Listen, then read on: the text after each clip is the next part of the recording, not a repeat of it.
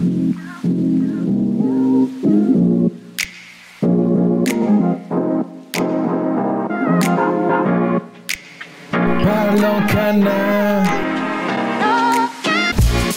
Pas comme une association lambda. Il y a un cadre et on fait pas n'importe quoi avec les sous. Il faut que ça, aille pour des actions qui soient bien pour le bénéfice de la, filière. Et c'est cette légitimité-là qui nous permet d'avoir cette contribution volontaire obligatoire. C'est une des plantes les plus complètes du règne végétal d'un point de vue nutritionnel. C'est pour ça que le champ c'est magnifique. C'est une plante du passé, du présent et du futur. Parlons canin. Cet épisode est sponsorisé par CBD Info, le blog d'information incontournable sur le CBD. On y retrouve des informations sur l'actualité du CBD en France et en Europe, des informations sur la législation et le lifestyle, mais aussi la rubrique interview qui est innovante et qui permet aux acteurs du CBD de s'exprimer avec authenticité, sans oublier les nombreuses études et analyses. Et pour avoir de super promos, visitez CBD Info. Hey, bonjour, c'est Damien et bienvenue sur Parlons Cana. Parlons Cana, c'est le podcast qui traite des actualités les plus chaudes du cannabis légal. Je suis vraiment ravi de t'accueillir sur Parlons Cana saison 3. Après deux saisons historiques, on continue de démystifier la plante et d'explorer sa place au sein de notre société. Alors partons ensemble à la rencontre de personnes passionnantes, des scientifiques, des médecins, des politiques et des économistes, mais aussi des cannabiculteurs et des militants de très longue date. Avec eux, avec ces spécialistes, nous allons aborder les sujets les plus complexes, comme la légalisation, l'addiction, les expérimentations médicales, mais aussi le lobbying et les enjeux géopolitiques. Pour comprendre ce qu'il se passe ici en Europe, il faut bien observer ce qu'il se passe aussi ailleurs dans le monde. Nous aurons donc la chance de discuter avec des invités exceptionnels, basés en Thaïlande, au Maroc, en Colombie ou encore en Afghanistan. Mathias m'a confié le micro avec une seule mission. Interroger sans préjugés ni parti pris. Interroger pour chercher la vérité et te donner accès aux informations les plus récentes et les plus authentiques. Tu pourras enfin te forger ton propre avis sur le cannabis légal. Parlons Cana saison 3, c'est parti Bonjour à tous et bienvenue sur Parlons Cana. Aujourd'hui, nous avons un invité exceptionnel avec vous. Nous sommes avec Joël Lagneau. Joël Lagneau qui travaille chez Interchanvre avec Madame Fichot. C'est, c'est assez incroyable qu'on puisse faire cette interview. Ça fait un bout de temps qu'on discute pour pouvoir organiser ça. Et finalement, les étoiles s'alignent. Donc, je vais en profiter à fond pour te poser toutes les questions que j'ai en tête depuis, bah, du coup, presque un an. Je pense qu'on va rester somme toute très classique dans la structure de l'interview. Euh, au début, si tu peux te, te, présenter un peu personnellement, puis nous présenter Interchambre, ce que vous faites aujourd'hui, ce que vous avez fait, un peu tout l'historique euh, d'Interchambre. Ensuite, on va beaucoup parler de, on va beaucoup parler de chambre, on va beaucoup parler des débouchés du chambre. Sur Parlons Cana, on a plus l'habitude de, de parler du cannabis, de parler de du cannabis pour le marché du CBD surtout. Donc là, il y aura certainement des liens des ponts qui vont se faire entre les deux. Mais si on n'en fait pas, en tout cas, on va pas les forcer. Si on reste à fond dans le champ industriel, et eh ben c'est pas grave, c'est une partie aussi de cette plante qui est assez incroyable. Donc on restera à fond dans le champ industriel. Joël, merci beaucoup d'être avec nous aujourd'hui. Je te laisse te présenter. Merci. Merci beaucoup Damien. Bonjour, euh, bonjour à tous. Alors effectivement Damien, présenté, je travaille, Joël Lagneau, je travaille pour Interchamp en tant qu'attaché de direction aux côtés de Nathalie Fichot qui est la, directrice. Ça fait maintenant deux ans et demi. Je suis pas arrivé là par hasard. C'était vraiment un choix personnel de travailler pour cette, cette, cette plante, hein, le, donc le chanvre. Je l'ai découvert en, en, en essayant de trouver la façon dont on pouvait produire du textile en France de la façon la plus propre, écologique, etc. Des valeurs que je portais depuis déjà un, je porte depuis déjà un moment. Et je me suis renseigné, j'ai découvert le chanvre. J'ai découvert que le chanvre pouvait faire du textile effectivement, mais que c'était pas encore vraiment une réalité. En tout cas, il y a, il y a cinq ans. Aujourd'hui, on verra, c'est différent. Donc il y avait déjà des projets, mais concrètement, industriellement, ça n'existait pas. Et j'ai vu que le chanvre, c'était pas que le textile, c'était aussi la plasturgie, la construction, l'alimentaire, et j'en passe, et on les, on les abordera par la suite. Et je me suis dit, mais c'est quand même assez incroyable, parce qu'en plus de ça, c'est lié avec des atouts agronomiques qui sont juste exceptionnels. Et des atouts agronomiques, donc euh, ça a lié et le côté environnemental et sociétal, donc technique, d'apport de solutions dont on entend toujours parler au quotidien dans le discours des politiques et on se dit mais pourquoi on a on a une plante qui est comme ça, aussi performante et qui apporte autant de solutions, et pourquoi il n'y en a pas plus? Donc c'est en fait c'est cette question qui m'a qui m'a amené à travailler pour le champ et donc à la fin de mes études en, en responsabilité sociétale des entreprises, je me suis dit bah soit je travaille pour dans, dans cette branche là, mais quelque chose d'un peu moins personnel dans une boîte ou, autre, soit je travaille pour le champ sans vraiment savoir ce que, ça veut dire. Et donc j'ai fait une candidature spontanée auprès d'Interchamp et auprès de Nathalie et ça a matché. Et donc j'ai été embauché d'abord pour organiser le premier congrès, enfin non le deuxième congrès du chanvre au Sénat qui avait lieu.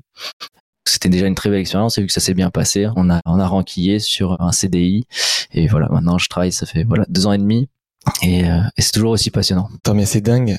Tu dis que quelqu'un qui qui prend une passion pour quelque chose son réflexe, c'est de faire une candidature spontanée, l'organisme qui gère ça, et donc tu te retrouves du coup au cœur du réacteur, vraiment là où il y a toutes les infos. Enfin, c'est Ouais. dingue. Ouais, c'est dingue de se retrouver là. Grand, grande chance surtout, une grande grande chance. Bah, j'avais d'abord fait, euh, j'étais allé aux rencontres de l'un et chanvre bio, Mm. qui est un autre événement où il y a il y a beaucoup de, de l'écosystème chanvre, et c'est là où on m'a parlé de Nathalie Fichot de, et d'Interchanvre. Je l'avais pas abordé à ce moment-là, mais effectivement, j'ai découvert cette organisation et mais j'avais pas tout de suite réalisé que je serais au cœur du réacteur comment euh, comme ça à ce point-là. Et c'est c'est c'est une grande chance parce que c'est c'est pas tous les jours on discute et c'est la force du champ, c'est que ça fait des interconnexions entre des, des artisans, des journalistes, des agriculteurs, des industriels, toi, Mm. moi, enfin des simples lambda, des personnes, enfin, et ça touche à, à tous les secteurs industriels et tous les secteurs euh, so- sociaux, si je pourrais, si je pourrais dire. Donc c'est ça qui est assez, assez passionnant au quotidien. Alors, juste avant d'aller à fond dans Interchambre, je trouve ça super intéressant. Je pense que ça peut nous faire une petite accroche maintenant, mais on en reparlera tout à l'heure. Mais quand tu disais que tu as découvert le, le chanvre, comment est-ce que tu as découvert ça Et est-ce que c'était sur Internet? Est-ce que c'est des personnes qui t'en ont parlé? Est-ce que tu avais des livres un peu références sur le, sur le sujet? Et c'était quoi un peu? Tu as commencé par le textile, Mm. ensuite, enfin, tu vois, quel était un peu ton cheminement Mm. pour en arriver au moins jusqu'à euh, ta candidature à Interchambre Ça a été, euh, j'ai eu la chance de pouvoir prendre une année de césure entre euh, ma licence en RH et mon master en RSE parce que je savais pas trop ce que je voulais faire. Et donc pendant cette année-là, j'ai eu le temps de me poser, de poser les, les questions et de faire des recherches. Donc c'est sur Internet que j'ai découvert le champ en disant euh, textile, euh, marquant textile français sur Internet, tout basiquement, ou des choses comme ça. Et j'ai vu qu'il y avait beaucoup de choses. Après sur Internet, voilà, effectivement, on a une, une vision très édulcorée, enfin très très belle du champ. Hein. On- c'est la plante aux mille vertus, à raison. Mais euh, donc voilà, je l'ai découvert là euh, par le textile, mais dans les dans les articles, ça parlait pas que de textile, ça parlait aussi des, autres- applications. Et à force de creuser, parce que j'avais la chance d'avoir aussi le temps et puis j'avais cette curiosité là, et ben, j'ai vu que c'était ça déplaçait totalement le textile. Et la première personne que j'ai contactée, c'était Nat- Nathalie Révol de l'un et Chambre Bio, qui à cette époque-là, euh, donc eux, ils sont sur le textile. Et à cette époque-là, c'était assez compliqué, donc elle, elle avait pris le temps d'échanger avec moi. euh, On avait fait un échange téléphonique, mais je sentais bien qu'elle m'a dit, c'est si tu veux être dans le champ, faut s'accrocher, quoi. Et donc j'ai fait et j'ai fait mes, mon master qui est pendant deux ans, mais je me suis vraiment euh, matrixé à parler du chanvre tout le temps. Enfin, j'en parlais vraiment tout le temps à mes potes, etc. En soirée, je disais mais il faut qu'on monte une boîte. Euh, C'est c'est pas possible, vous vous en rendez compte. Et donc euh, j'en parlais tout le temps autour de moi. C'était devenu un peu une, une, une obsession. Mais ce qui a fait que je me suis vraiment matrixé. Donc euh, à la fin, je me disais mais tu peux pas en avoir autant parlé, avoir fait chier le monde avec cette plante sans pouvoir après entre guillemets assumer et travailler pour après. Tu vois. Donc donc euh, mais mais tant mieux que je me sois mise à cette euh, pseudo pression. Et donc j'ai ouais après j'ai j'ai fait j'ai cherché un peu les acteurs principaux. J'en ai contacté différents, mais ça c'est niveau logistique à Paris, c'était pratique aussi que ce soit Interchambre et puis qui qui m'ont ouvert grand les portes. Nathalie Fichot et, et Franck Barbier qui ont eu confiance dès le début quoi. Et alors justement, est-ce que tu peux nous présenter maintenant Nathalie Fichot, son travail, Interchambre, si possible de manière un peu chronologique, comme ça on peut, tu vois, mieux comprendre Mm. un peu le- l'historique et l'ampleur de l'organisation, et, et en suivant l'ordre chronologique, ce, ce que vous faites aujourd'hui. Il faut absolument que tu parles du coup du salon de l'agriculture, et donc et quels sont les projets un peu futurs? Dans quoi est-ce que s'engage le chanvre français? Ouais, alors Interchamp, ça a été créé en 2003. Ça a été la fusion entre euh, la FN, ça regroupe deux collèges, agriculteurs et industriels. Donc agriculteurs, on a la FNPC, la Fédération nationale des producteurs de chanvre, qui existe pour le coup là depuis 1932. Donc c'est ça date pas d'hier, hein, avec différents syndicats qui sont implantés partout en France. L'UTC, l'Union des transformateurs de chanvre, qui là pour le coup s'est créé en même temps que tu vois la création d'Interchanvre et qui regroupe les industriels. Et donc Interchanvre, c'est vraiment c'est un conseil d'administration qui regroupe les présidents de, des chambrières, des représentants agriculteurs, pardon, et qui font, euh, qui, qui, qui construisent une stratégie en fonction de ça. Et Nathalie et moi, on est les bras opérationnels de cette, de cette stratégie, de ces, de ces décisions qui sont prises par le conseil d'administration. Et donc en fait, est-ce que est-ce que tu peux nous nous éclaircir ça? Donc en fait, c'est pas vraiment une association, c'est pas vraiment un syndicat. C'est comment est-ce qu'on comment est-ce que du coup c'est le terme un peu technique? Ouais. Tu as fait raison de c'est une interprofession agricole. Tout à fait raison de le souligner, on n'est pas un syndicat, on n'en fonctionne pas pas format d'adhésion.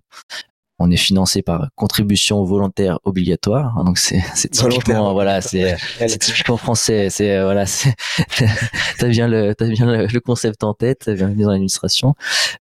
Mais en fait voilà c'est sur les, les kilos de semences qui sont qui sont vendus, il y a une partie qui revient à l'interprofession euh, et qui finance les actions de l'interprofession. Donc tous ceux qui touchent au chaud en France potentiel, enfin sont, euh, sont sont bienvenus à nous à nous contacter, à travailler avec eux, à développer des projets. Et donc, on, a différentes actions. Le, cœur du métier, est ce que avec Nathalie, on, on essaye de faire tous les jours, c'est de rapporter le plus de valeur ajoutée à l'agriculteur. On travaille vraiment pour les agriculteurs. La force de la filière chambre aussi, c'est que on travaille aussi pour les industriels, hein. mais les industriels, c'est des coopératives. Donc leur outil industriel est détenu aussi par les agriculteurs. Donc voilà, on voit qu'il y a vraiment une interconnexion dans la filière chambre où il y a un, lien très très étroit, c'est une filière intégrée, très très très étroit entre l'agriculteur et l'industriel. Et ça, c'est essentiel, plus que dans d'autres filières agricoles depuis peu que je connais aussi le monde agricole. Hein.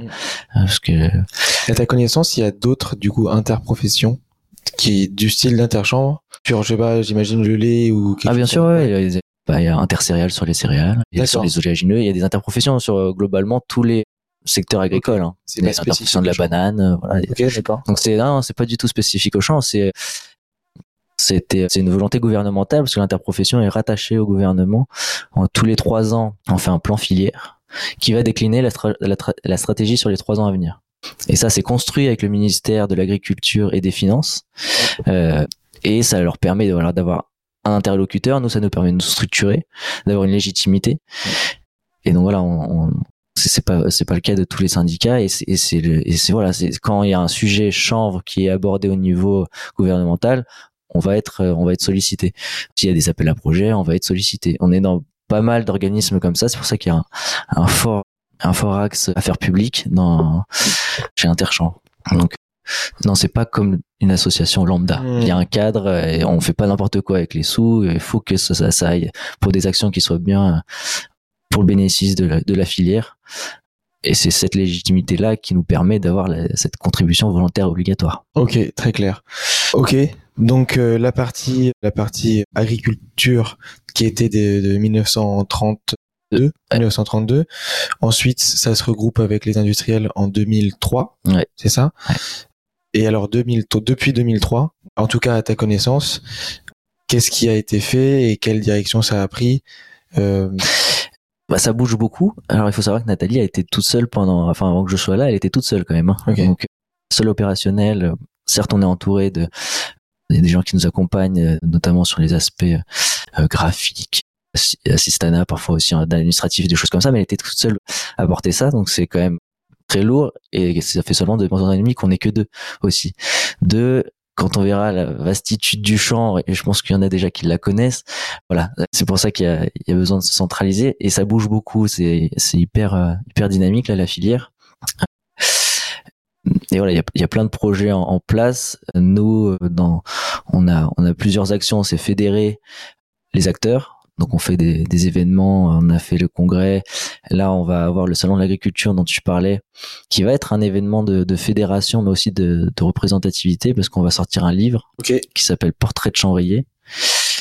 Donc c'est pour les 20 ans d'interchambre, qui va illustrer des, des duos agriculteurs et industriels sur chaque bassin, enfin principaux bassins de production, agriculteurs industriels, pour illustrer ce qu'ils font au quotidien, la synergie qu'il y a entre eux et en focalisant sur un marché précis. Donc ça, on, il est en impression actuellement quand, on parle là.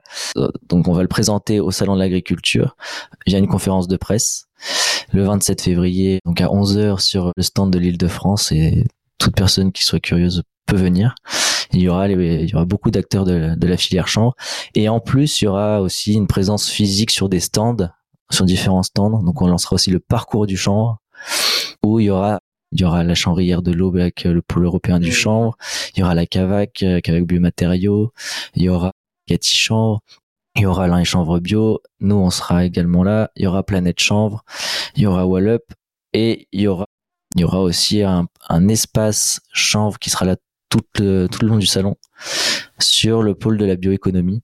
Ça s'appelle l'Agri Expo. En fait, c'est toutes les applications alimentaires. Et le chanvre s'intègre vachement là-dedans, hein, parce qu'on le verra, beaucoup des applications sont pas dans l'alimentaire, même s'il y en a. Et donc il y aura 6 mètres carrés dédiés au chanvre avec euh, avec une exposition avec aux côtés de côté de la laine, aux côtés du lin et de d'autres euh, biomatériaux. Ok, donc là c'est le 23 C'est le 27. C'est le 27 Ouais, le 27 février. Je me suis trompé sur le 23. Est-ce que on s'était dit que c'était pour la sortie de l'épisode On va on va faire au max pour sortir l'épisode le 21. Ouais, Comme ça les gens pourront si jamais ils sont proches de Paris ou Mm. s'ils peuvent se déplacer pour Paris venir enfin préparer le, la semaine d'après du 21 au 27 pour venir sur votre stand ou sur les autres stands euh, dédiés aux chambres. Ça. T'en as cité quelques-uns là, il y en a pas mal. Est-ce que à ta connaissance, il y en a de plus en plus? Euh, de stand ou de d'acteurs du chanvre, du de stands, enfin en tout cas la, la présence du chanvre dans un salon aussi important que le salon de l'agriculture. Ouais, bah nous, en en tout cas cette année c'est particulier, on essaie de mettre un effort. Donc on a on a sollicité les chanvrières pour que voilà on, on crée ce parcours du chanvre et qu'il y ait de plus en plus de de représentativité. Donc oui, mais ça se traduit pas que dans le dans le salon. hein. Il y a on en parle plus aussi dans les dans les médias, dans les journaux. Ça s'est vachement dé- démocratisé, notamment grâce au CBD. C'est c'est c'est c'est c'est grâce à ça qu'on arrive aussi à à parler des autres sujets maintenant. Ça s'est vachement démocratisé. Avant, afficher une feuille de cannabis, ça se faisait, ça se faisait quasiment pas. Mm. Et donc dans les salons, salons de l'agriculture, oui, il y en a, il y en a de plus en plus. Même au salon du Made in France, il y avait pas mal de, de produits chanvre, de d'acteurs du, du chanvre qui étaient là. Donc on voit que ça se démocratise et, et c'est logique parce que toute la trame de fond sociétale le demande, quoi. Donc euh, ouais, ça croît et ça croît sur le terrain aussi. C'est vrai que le chanvre du coup a souffert de l'image du cannabis pendant très longtemps. Mm. Euh, J'imagine que c'est pour ça qu'il n'y a pas de fleurs euh, sur le logo d'Interchanvre et que il y a une communication qui est très distincte entre le chanvre industriel et euh, le cannabis. Le CBD du coup a permis de pouvoir ouvrir quand même le sujet, de pouvoir discuter librement dans les magasins de CBD, même le, le- en 2018-2019 quand c'était vraiment le pas le tout début tout début mais le le début de la du côté un peu mainstream du CBD. Très vite, il y avait des pères de famille, il y avait des petites mamies, il y avait et tout le monde allait essayer le CBD parce qu'il avait mal ici, parce qu'il dormait pas bien et les gens avaient accepté très facilement le fait qu'on leur dise ah oui mais ça c'est du c'est du cannabis light c'est du non non c'est c'est pas de la drogue hein, c'est vraiment c'est du cannabis mais c'est telle molécule et en expliquant bah, en fait ça passait très bien. Et euh, ça peut être aussi l'une des l'une des raisons pour lesquelles le chanvre est plus facilement traité aujourd'hui peut-être par les médias. Parce que maintenant on sait qu'on peut taper sur les molécules de synthèse et que ça maintenant c'est le grand méchant. Et le chanvre c'est bon c'est voilà. Ouais. Il y a effectivement, il y a, t'as, raison, c'est il y a un gros, un gros effort de fait là-dessus grâce au, au CBD. Nous, euh, dans l'interprofession, on- effectivement, tu l'as dit, on essaye de faire une distinction. On n'emploie jamais le terme cannabis pour parler, à part quand on va présenter, on va dire cannabis sativa L, parce que c'est son nom vraiment, c'est du cannabis. Mais d'un point de vue communication et puis d'un point de vue, euh, ouais, pour euh, de clarté du message, on va pas employer le terme cannabis. Mhm. C'est pour ça que je, je l'emploierai quasiment plus là dans le, dans le reste de l'interview l'échange, c'est ça, c'est un choix. Et, aujourd'hui, ça s'est marqué nous dans, aussi dans nos statuts. Maintenant, l'interprofession ne s'occupe que du champ dit industriel.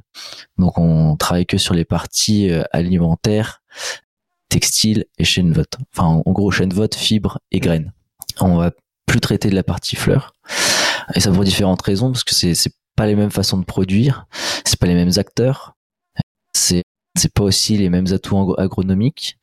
Parfois, il y a des confusions là-dessus, hein, où il y a des reprises un peu du du chanvre à principe actif qui va utiliser des hmm. des atouts agronomiques du chanvre industriel, alors qu'on n'est pas du tout sur la même chose. C'est du style, euh, on dit que le plant de cannabis a, a capté tant de tant de, de grammes ou de kilos de CO2, alors qu'en fait sur un pied, ça fait rien du tout. Et c'est en champ industriel quand il y a, euh, je sais pas, 50 pieds au mètre carré. Là, oui, ça capte du CO2. C'est un peu ce genre de. C'est alors je sais pas sur un pied exactement. Enfin nous en tout cas on n'a pas connaissance d'études là-dessus, mais c'est que voilà effectivement sur le chanvre à principe actif on est sur un pied, un pied et demi au mètre carré globalement, même s'il y a d'autres façons de le faire, mais globalement c'est ça. Et sur champ industriel, on est entre 200 et 400 pieds au mètre carré. Donc, euh, donc on n'est pas sur les mêmes ordres de grandeur. Euh, la couverture de sol du coup n'est pas la même. La gestion de l'enherbement n'est pas la même. Quand tu vas sur des sites parfois pour euh, qui ont du CB, ils vendent des, des couvertures de sol pour, éviter qu'il y ait des mauvaises herbes. Donc il peut y avoir un désherbement mécanique. Sur le champ, il y a, enfin champ industriel, il n'y a pas du tout besoin. la structure du sol, elle va être beaucoup plus amélioré grâce à la racine pivotante du champ qui a perforé le sol, le sol et ses, son système racinaire. Ce sera beaucoup plus homogène avec un avec 200 à 400 pieds au mètre carré et même au niveau biomasse effectivement au niveau du carbone on capte pas toujours autant mais ça n'empêche que le champ soit une plante quand même beaucoup plus résiliente aussi hein. parce que je l'ai pas rappelé mais effectivement les, les, les caractères aujourd'hui du champ industriel français c'est que c'est cultivé sans produits phytosanitaires donc insecticides fongicides herbicides donc déjà rien que ça c'est énorme dans, le, dans, le, monde de l'agriculture. Ah, voilà, bah il y en a il y en a d'autres mais c'est rare et euh, dans le monde agricole dans lequel on est c'est à souligner. C'est sans irrigation, tout est valorisé dans la plante et ça capte énormément de CO2. Donc déjà on respecte les valeurs eau, on a les valeurs sol et on capte beaucoup de carbone qui sont les sujets qu'on entend euh, quotidiennement aujourd'hui. Donc ça c'est c'est énorme et c'est pas forcément toujours le cas à l'international. Au niveau de la gestion de l'eau, par exemple. Voilà. Ok. Pour pour le rendement, pour pourquoi est-ce que ce serait on n'irrigue pas en France et ce serait irrigué à l'étranger? Pour des questions pédoclimatiques aussi. Un pédoclimatique, c'est dans, dans, dans, quel environnement va va croître la plante globalement? Je ne connaissais pas C'est pour voilà, c'est un champ va bien être acclimaté, il va avoir suffisamment d'eau. Il a besoin d'eau, hein, le champ, mm. mais d'eau euh, sans irrigation. Enfin, pas besoin d'irrigation, quoi. Alors que si tu fais euh, le, le fais grandir, euh, par exemple aux États-Unis, dans certaines régions américaines, tu vas avoir besoin. D'accord, ok. Enfin, non, dans d'autres.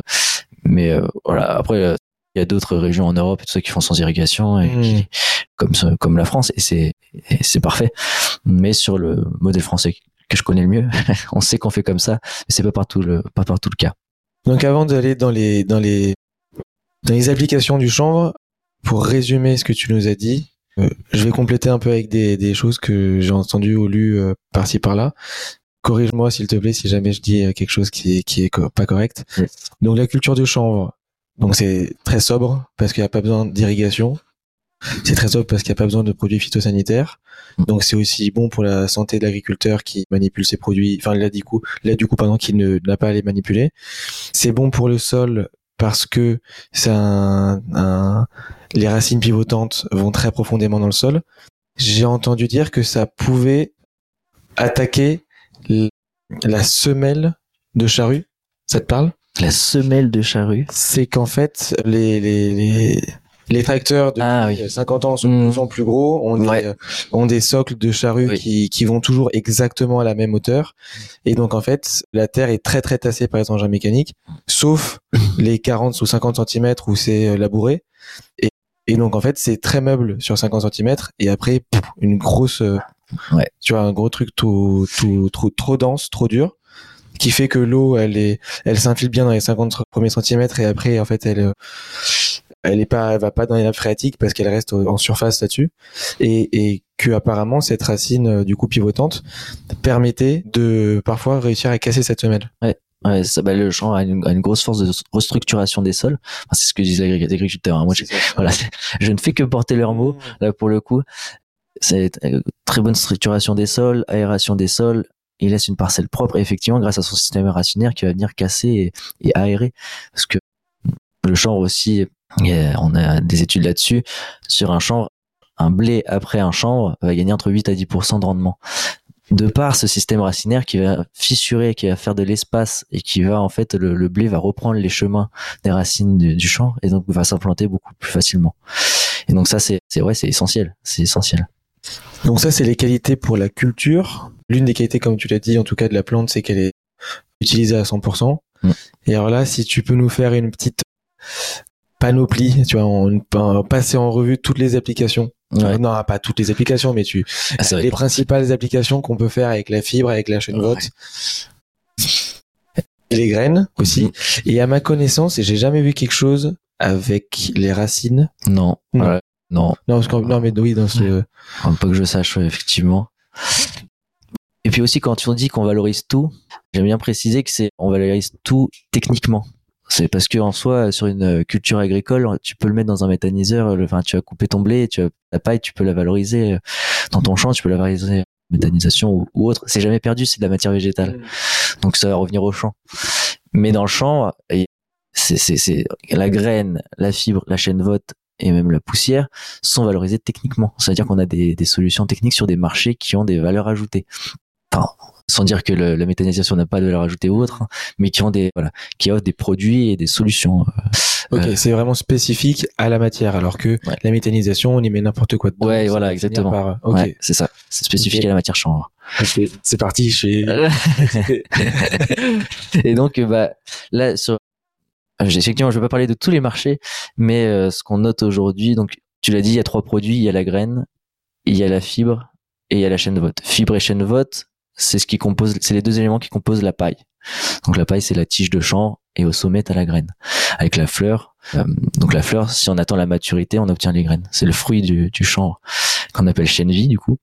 Euh, et sur chacun de ces produits, on a des marchés qui sont historiques. Donc sur la graine, initialement, c'était beaucoup plus c'est l'alimentation animale avec l'oisellerie et la pêche. Sur la fibre, très fortement la, papeterie. C'est d'ailleurs grâce à ça que le, champ n'est jamais mort en France. Hein. La chanvrière, euh, autrefois la chanvrière de l'Aube, c'est des agriculteurs qui ont décidé de garder la culture de champ et qui se sont battus pour garder la culture de champ, pour alimenter les papeteries Bolloré à l'époque. Et donc c'est grâce à ça, et ça existe encore, le, papier de champ. Et a encore une, euh, je le dirai par la suite, c'est encore une, une place prégnante. Ok. Et sur la chaîne vote, c'est beaucoup la litière et paillage horticole. Aujourd'hui, ce qu'on voit, c'est qu'on on a toujours ces marchés historiques parce qu'ils sont essentiels, ils font des volumes et ça marche bien. Mais niveau valorisation économique de la matière, c'est pas là où on a, on va attirer le plus de, sous globalement pour l'agriculteur ni pour les industriels. Donc, on tend à aller sur des marchés à plus forte valeur ajoutée. Sur l'alimentaire, on va aller sur l'alimentation humaine non pas que pour des raisons économiques, mais c'est parce que ça a un sens nutritionnel quand euh, euh je sais pas si c'est maintenant qu'il faut que je détaille mais la graine de chanvre c'est c'est c'est 23% de protéines jusqu'à 30% de protéines si elle est décortiquée. C'est tous les acides aminés essentiels c'est un ratio oméga 3 oméga 6 qui est celui que demande le corps 1 pour 4 voilà enfin c'est une bombe nutritionnelle. On a travaillé avec un cabinet de nutrition, nutri-marketing, ils le disent eux-mêmes. Enfin, c'est les allégations que tu peux faire avec le champ sont sont juste dingues. Enfin, tu, c'est c'est une, c'est une des plantes les plus complètes du règne végétal de ce point de vue-là, de point de vue nutritionnel. Et donc, euh, pourquoi le donner qu'aux animaux? Sinon, euh, on mm. peut voilà, en profiter aussi. Et il y a, euh, donc la, la, graine de chanvre peut être valorisée en farine. On peut faire des pâtes, on peut faire du pain. D'ailleurs, si tu voudrais en goûter. On peut faire du pain, on peut faire de l'huile, juste manger les graines comme ça. Donc il y a, un, champ des possibles qui est très très vaste, qui est encore sous sous-utilisé en France, euh, pareil par exemple au Canada, où là ils sont ils ont une spécialité sur la graine de chanvre. Euh, voilà, c'est il y a encore un gros sujet à travailler là-dessus. Donc on va sur ce marché de l'alimentation euh, humaine et sur la cosmétique aussi. Donc aujourd'hui, pour donner quelques pourcentages, sur l'alimentation euh, animale, on est à 62% aujourd'hui qui est valorisé sur l'alimentation animale. 33% sur l'alimentation humaine, on est passé de 10 à 33% en 3 ans. Donc il y a eu un vrai effort de fait. Et 5% sur la cosmétique. Voilà, donc il y, a une vraie évolution. Et c'est très positif dans ce sens-là. Encore aujourd'hui, on a pas mal d'industriels qui s'y intéressent. Et voilà. Donc euh, c'est en, c'est en bonne voie. C'est vrai que c'est très rare d'être, de trouver dans une grande surface de l'huile de chanvre dans le rayon huile. En épicerie bio, Ouais. il y en a au moins une petite bouteille qui traîne quelque part. Par contre, ce serait dingue un jour que dans n'importe quel Leclerc, machin, Super U, Auchan, euh, à côté de toutes les, les, les 23 huiles, huiles d'olive, et ben, il puisse y avoir aussi une, une huile de chanvre. Ça c'est sûr. Ça c'est sûr. Alors en bio, il y en a il y en a quasiment tout le temps. Ouais.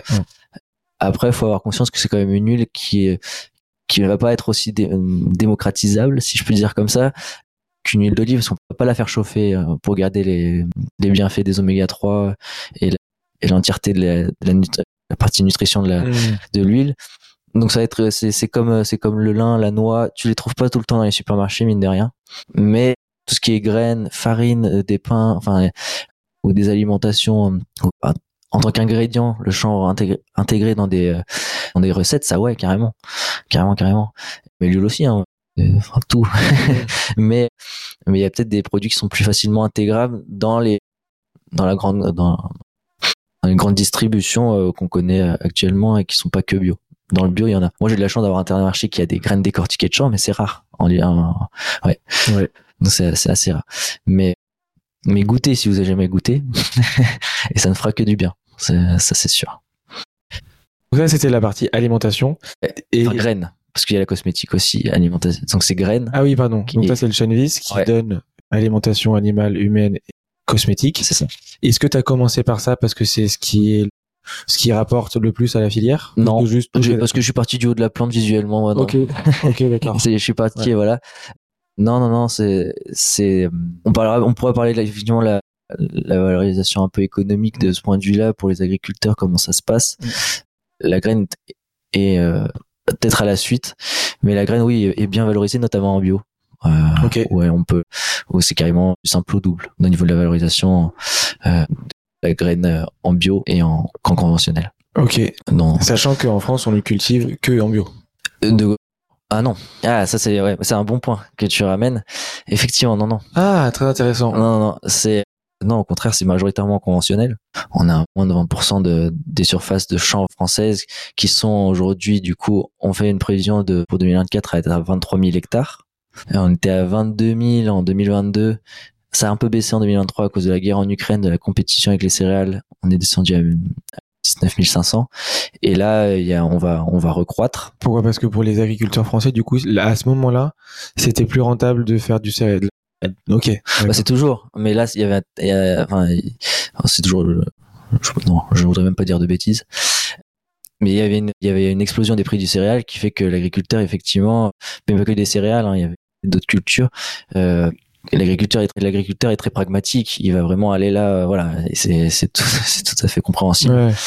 Et- mais là, on voit que euh, il y, a, y a un besoin. Le champ a un vrai rôle là, parce que le- on, on sait que le marché du bio, c'est compliqué en ce moment. Et le champ s'intègre très très bien dans le bio, parce qu'en fait, il n'est pas que tu cultivé que sur des parcelles bio, mais il est intrinsèquement bio, par tout ce qu'on a dit auparavant. Il n'y a pas de produits phytosanitaires, il n'y a pas d'irrigation. Mhm. Donc, en- globalement, un agriculteur, il sème et il récolte. Sur le papier, c'est simple, mais il y a quand même des savoir-faire à avoir, notamment au moment de la récolte. Euh, donc, euh, donc c'est ça, ça vient, c'est, c'est, il y a, y y a des industriels qui font le choix, des chambrières qui font le choix de s'orienter que majoritairement ou que sur le bio, parce que c'est dans leur politique qui et qui souhaitent aller dans cette démarche-là, comme AgroChanvre. Euh, Voilà, il y a, mais toutes les chambrières ont aussi une partie en, bio, mais pas majoritaire. Ok, oui, parce qu'en fait, la culture en elle-même ne nécessite pas de produits. Par contre, en fait, c'est la parcelle qui compte. C'est la parcelle qui, C'est ça, elle, est- exactement. est labellisée bio Ouais. parce que elle est euh, cultivée comme ça depuis euh, C'est trois ans ou quelque chose comme ça. Parce que voilà, exactement, le bio, faut que ce soit les autres cultures qui soient bio. Et c'est là où c'est intéressant d'intégrer du champ, parce que ça soutient ce modèle euh, biologique sur, sur l'ensemble. Mais c'est pas tout le temps, c'est pas tout le temps le cas. Ok, C'est d'accord. pas très tout le temps le cas, et, et non, c'est même majoritairement conventionnel aujourd'hui. Mais ce qui n'empêche qu'il y a toujours les atouts agronomiques du chanvre et que le chanvre est toujours cultivé euh, sans produits phytosanitaires. Il y a des engrais, hein. Ça, il faut le, pré- il y a, il y a des engrais.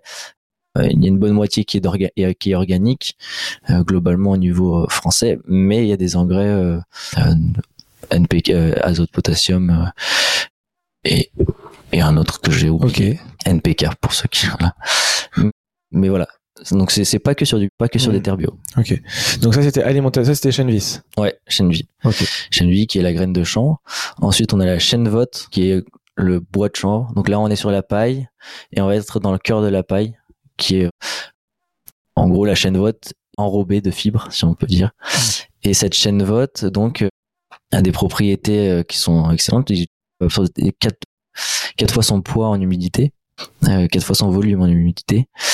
Et donc, il a des applications qui aujourd'hui, notamment la litière, le paillage, qui ont des, des, des rôles de rétention de l'eau, d'absorption de l'eau pour la litière, notamment beaucoup de litière pour les chevaux, mais aussi pour les petits animaux, etc.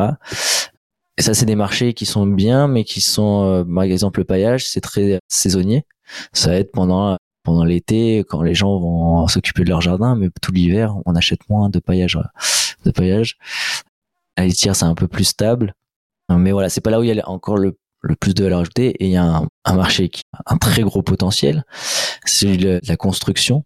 Donc la construction, on peut être, on verra par la suite, soit les isolants en fibre, mais soit le béton de chanvre, qui est l'intégration de chaîne vote avec de la chaux et de l'eau, globalement. Donc la, la chaîne vote vient remplacer le sable, qui est la ressource quand même la deuxième ressource la plus stressée au monde, et, et les cailloux. Donc c'est, on peut avoir un matériau qui est produit sur notre territoire à 100% et qui a des qualités techniques qui sont juste incroyables. Euh, C'est-à-dire les qualités techniques de, du produit. du produit. Ouais, ça va apporter. Donc, euh, il y a Construire en Chambre, qui est une association détaillée par la suite. Mmh, il y a. Construire en Chambre, qui est une association euh, qui a été créée en 1998, qui est- regroupe les acteurs de la construction chambre française. Mais ça peut, il peut y avoir aussi des étrangers.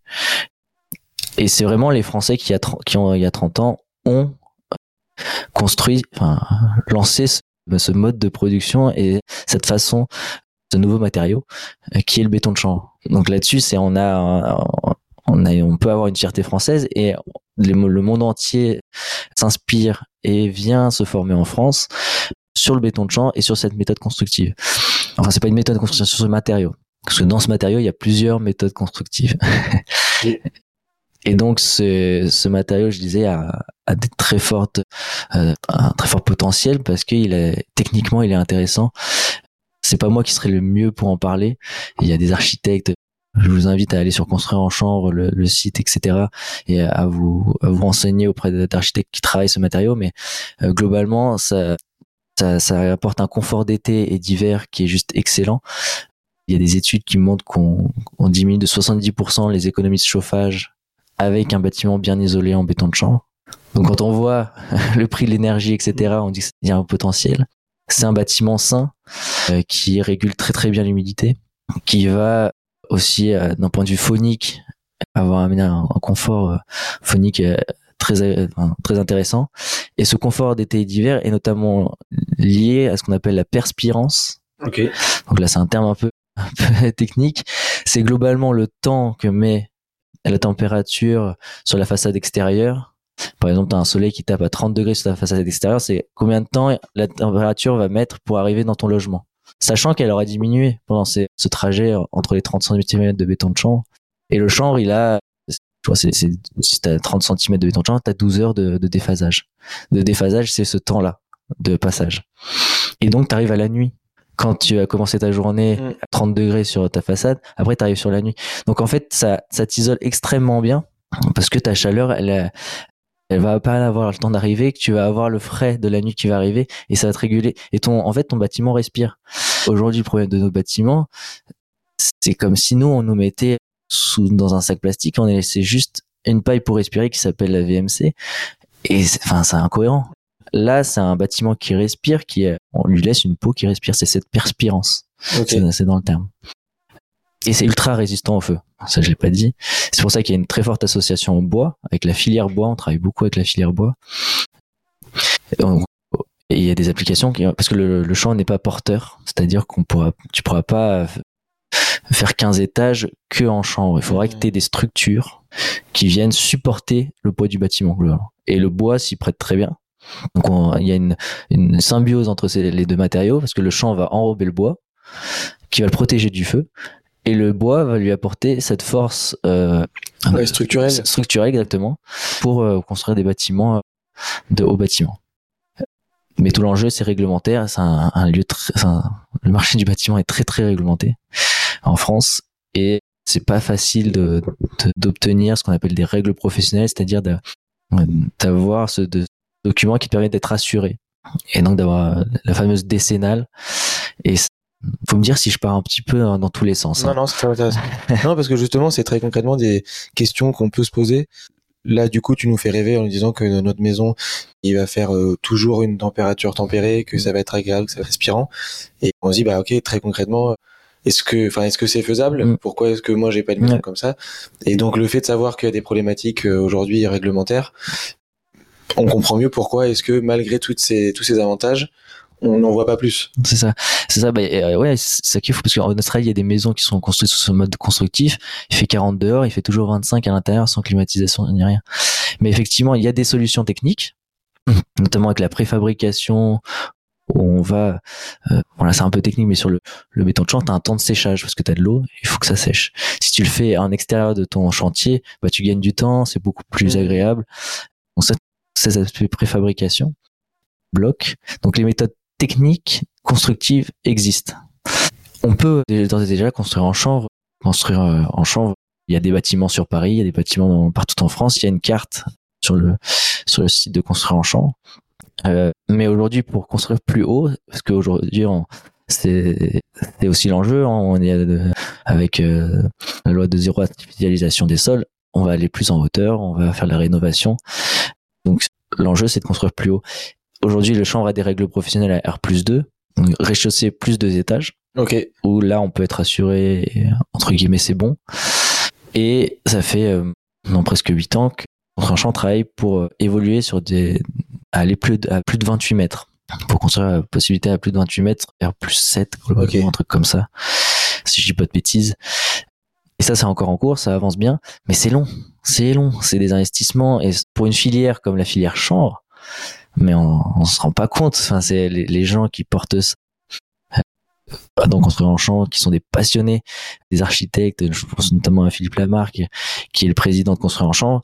Euh, il faut avoir l'énergie qui est dégagée pour ça, les investissements financiers qui sont globalement engagés par la filière pour des résultats qui- sont bons, mais qui sont longs. Enfin, c'est long et c'est beaucoup d'énergie. Parce que très, très concrètement, en fait, qu'est-ce qu'il faut faire? Bah, très concrètement, il faut faire ce que fait la construire en champ. Hein. C'est font le travail, mais c'est long. Enfin, c'est on peut pas aller plus vite que la- avec les moyens qu'a construit en champ, qui n'a pas de personne euh, à 100% qui travaille pour euh, pour l'association. Et il y a des chargés de mission. Nathalie est à 30% dédiée pour construire en chambre. Bah, il faut faire, enfin, il faut faire ce que fait construire en chambre, mais c'est juste, c'est le, Mais, la question, c'est construire en chambre. Eux, là, le travail qu'ils qu'ils ont sur ce dossier, Ah oui. c'est faire passer des tests. Ouais. C'est, tout à fait. enfin, en fait, ouais, qu'est-ce qui, euh, que demande Ouais. la juridiction, que demandent les assurances pour. Alors précisément, je pourrais pas te dire. Enfin, c'est Oui, des batteries de tests énormes. Ok. Ça c'est sûr que le champ réussit souvent très bien. C'est des batteries de questions. Euh, je pourrais pas. Ça, ça, même pas à grand chose de les détailler, mais c'est c'est euh, tout un cahier des charges, tout des, des, des questions et, et en champ fait tous ces tests, tout répond à tous ces dossiers pour montrer que le béton de champ euh, sur les normes anti-feu, j'en parlais. euh, voilà, c'est c'est c'est plus que plus que, que performant que sur la perspirance, voilà, sur ça va pas pourrir dans le temps, résistance à l'eau, etc. Tous ces éléments techniques qui doivent être répondus. Mais c'est très long. Ok, donc bâtiment, c'est enclenché, mais c'est très long, Et ça existe déjà. et ça existe déjà. déjà, les gens peuvent euh, déjà, euh, euh, il y a des solutions pour construire déjà, s'ils veulent construire la maison en chambre, en béton de chambre, ils peuvent. Je pense qu'on peut les citer parce que je leur connais pas de concurrents, mais bon, on peut se permettre de le faire. C'est Biosis. Il y a aussi, ouais, si, il y en a d'autres. Il y a d'autres, il y en a d'autres, ouais, ouais. histoires de. Il y a IsoEmp qui est en Belgique. Après, dans les blocs, il y a beaucoup de. Ça, c'est les blocs. Donc c'est des, C'est des parpaings. Voilà. C'est des parpaings. c'est des parpaings qui sont euh, C'est ça. Ouais. moins lourds, Ouais. plus faciles à briquer les uns avec les autres, C'est ça. plus euh, du coup euh, isolants. Ah, c'est ça. ouais. Bah, qui apporte les qualités du béton de champ. Ouais, hein. C'est ouais. du béton de champ, donc euh, ça peut être utilisé en, en rénovation comme en neuf. Mais on a aussi euh, donc ça on est sur la partie euh, bloc, mais sur la partie euh, du coup préfabriqué, ce que je te disais tout à l'heure, qui est en qui en gros c'est faire un mur en usine. Tu fais euh, c'est wall up euh, qui, Wallup, ouais. qui Qui est en ça. sud de la région parisienne, non? Tout à fait. En Seine-et-Marne, à côté de Planète Chambre.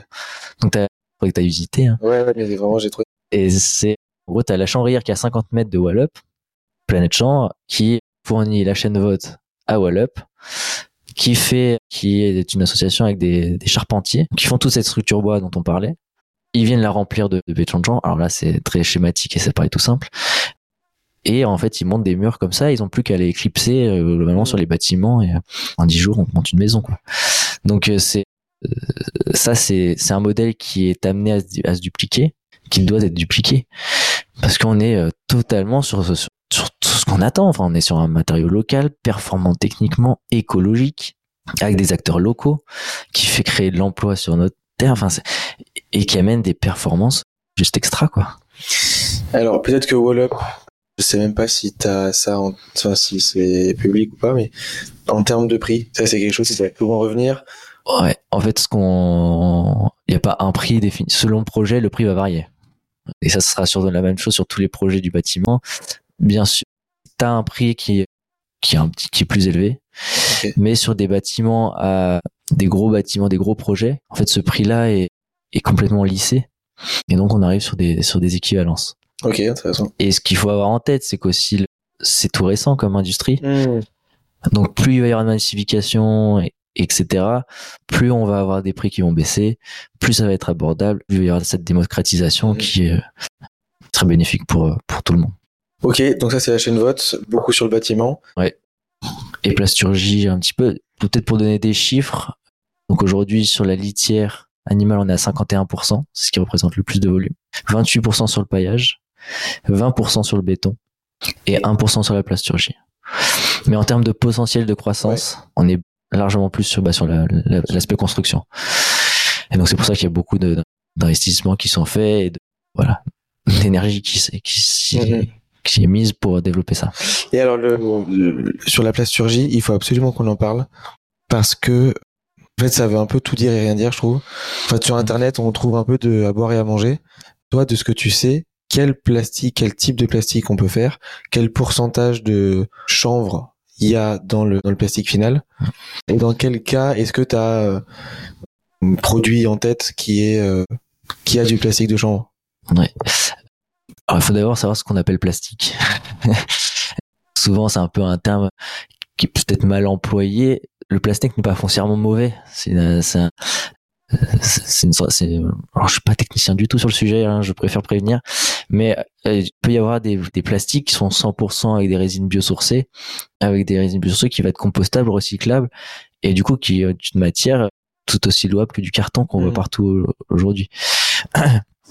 Donc euh, donc déjà il y a ça, et donc le, le chanvre aujourd'hui peut être intégré. Alors là c'est 1% sur la chaîne web, mais il y a, il y a, il y a 12% de la fibre qui part sur la plasturgie aussi. Donc en fait, la- comment le champ va intervenir dans la plasturgie, ça va être une, ce qu'on appelle une charge. Il va, il va venir remplacer notamment parfois la fibre de verre. Ok. Et donc c'était le sujet après sur la fibre. Il va, c'est notamment la fibre qui remplace la fibre de, de verre, euh, notamment dans les véhicules. Il y a beaucoup de Mm. véhicules. Il y a 9 millions de véhicules qui sont en circulation avec du chanvre dedans. Euh, C'est énorme, ça, quand même. De- Et depuis quelques années maintenant. Ah ouais, ça fait, ça fait, euh, bah, il y a eu, en fait, il y a eu presque 15 ans d'investissement où là, Interval, euh, Eurochanvre, qui est cette, la chambrière en Franche-Comté qui a, qui a travaillé sur le sujet avec Forestia, un des plus grands équipementiers automobiles, Mhm. qui est aujourd'hui Forvia. Euh, donc Interval a investi presque 15 millions de sa poche pendant un million par an quasiment pour développer ce, ce modèle-là qui fonctionne très bien. Et c'est que tout récemment qu'ils sont, enfin, là, là, c'est, enfin, ça, ça explose depuis un moment, mais c'est, ils sont euh, à l'équilibre et, et ils font, là, ils, ils font des bénéfices. Incroyable. Donc c'est, euh, ils- ouais, c'est, un- ils ont lu un peu dans le futur, quoi. C'est, c'est- c'est- on peut leur reconnaître ça. C'est le, c'est le monde agricole aussi qui a poussé ça. Et donc c'est dans, eux ce qu'ils font. Donc c'est APM aussi euh, qui est, qui est la boîte qui fait ces compounds. C'est des petites billes de plastique en gros. Euh, la matière première enfin, le- pour faire des, des, des produits en plastique, c'est ces petites billes. Et dedans, tu vas retrouver la, la fibre de chanvre qui est mélangée avec des polymères et du polypropylène. Il y a toujours du plastique euh, dit, euh, Issu de la pétrochimie. voilà, issu de la pétrochimie, tout à fait. Mais on vient remplacer la fibre de verre qui a un impact carbone mauvais, plus que mauvais, par la fibre de chanvre. En plus de ça, le chanvre va permettre que ce soit recyclable. Ok. Il va permettre que ce soit plus léger. Donc euh, jusqu'à 25% en moyenne, c'est Oh, du... tu mets 20 euh, tu mets 20% de chanvre, tu as 20% de réduction de, de poids. Euh, donc c'est et c'est en moyenne, c'est ce qui est euh, là c'est ce qui est mis. Euh, et donc ça va permettre d'alléger le véhicule et donc de gagner de gagner en en Mais de moins dépenser de, de carburant. Tout à fait. pour rouler. c'est ça. Donc c'est voilà de, de A à Z, c'est le genre de solution que voilà. Bon après on pourrait toujours dire ça soutient le. On avait posté quelque chose comme ça sur LinkedIn. On disait mais faudrait peut-être pas mettre ça dans des SUV ou dans des dans des voitures. Oui, Mais c'est déjà. foncièrement voilà. Mais Et puis si ça apporte des. enfin c'est si à la fin ça fait participer, enfin ça, pardon, ça participe à l'évolution de la filière. Mais ça pas. On dit non à ces débouchés, on dit non à ces sous parce que euh, il y a c'est dans du SUV. euh, Et puis encore une fois, c'est unique au monde. C'est unique au monde et donc c'est c'est et c'est français et c'est c'est une technologie qui est qui est ouais, qui est unique au monde. J'interromps notre échange 30 petites secondes pour vous remercier pour votre écoute et pour votre fidélité. On a besoin de vous pour casser le tabou autour du cannabis et pour faire avancer le débat. Pour nous aider, vous pouvez vous abonner aux réseaux sociaux et participer aux campagnes de sensibilisation qu'on lance. Vous pouvez aussi partager cet épisode et les épisodes qui vous ont le plus plu pour diffuser ces nouvelles informations. Et finalement, le plus utile, vous pouvez laisser un commentaire sous les épisodes, quelle que soit la plateforme sur laquelle vous écoutez, pour nous dire ce que vous avez aimé et ce qu'on peut améliorer. Ça, ça nous aide énormément. Si vous n'avez pas d'idée pour le commentaire, laissez-nous juste un petit mot. Déjà, ça va booster les algos et nous aider à contrer le shadowban qu'on subit. Merci beaucoup. Très très bonne écoute.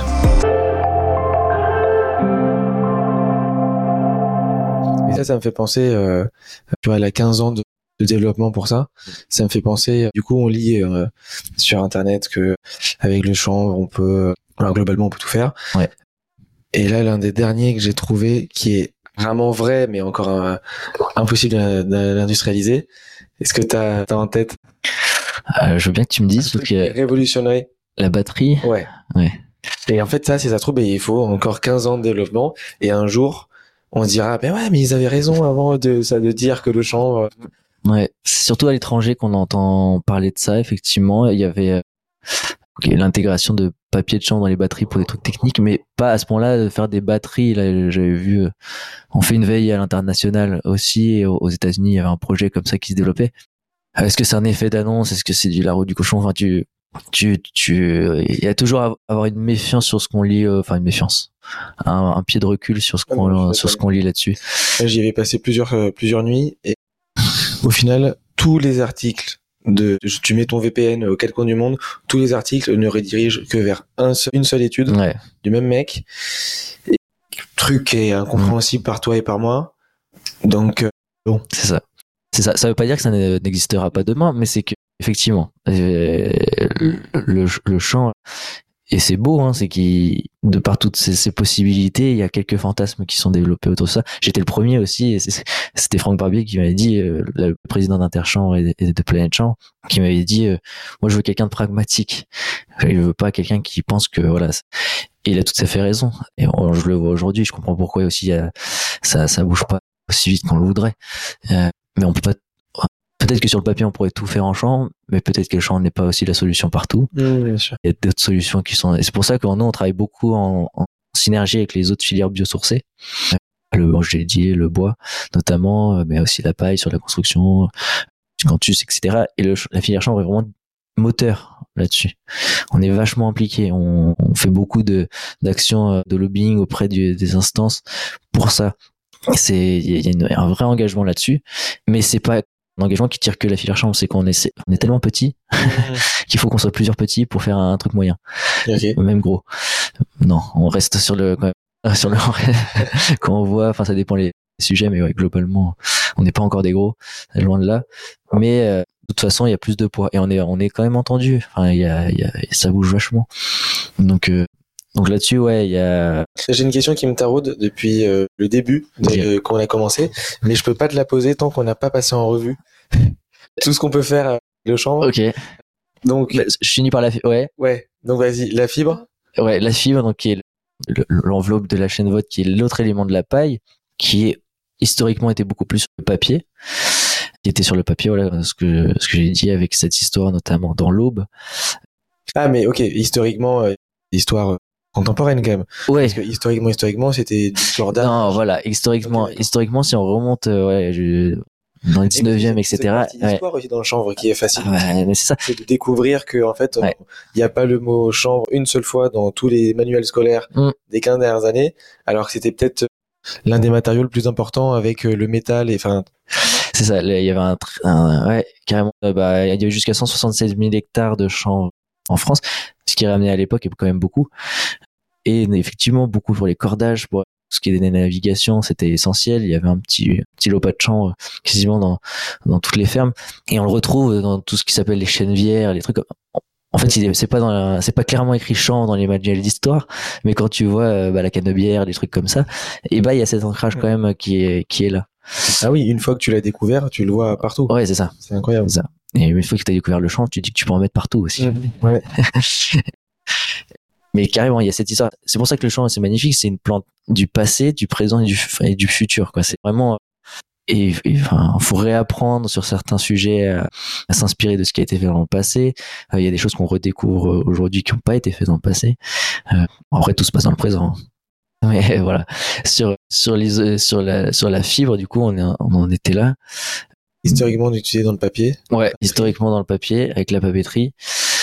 Et aujourd'hui, on tend à aller sur des marchés euh, textiles, plasturgie, isolation, qui sont les trois marchés à forte valeur ajoutée. L'isolation, parce qu'on on avait parlé de la- un peu de la construction.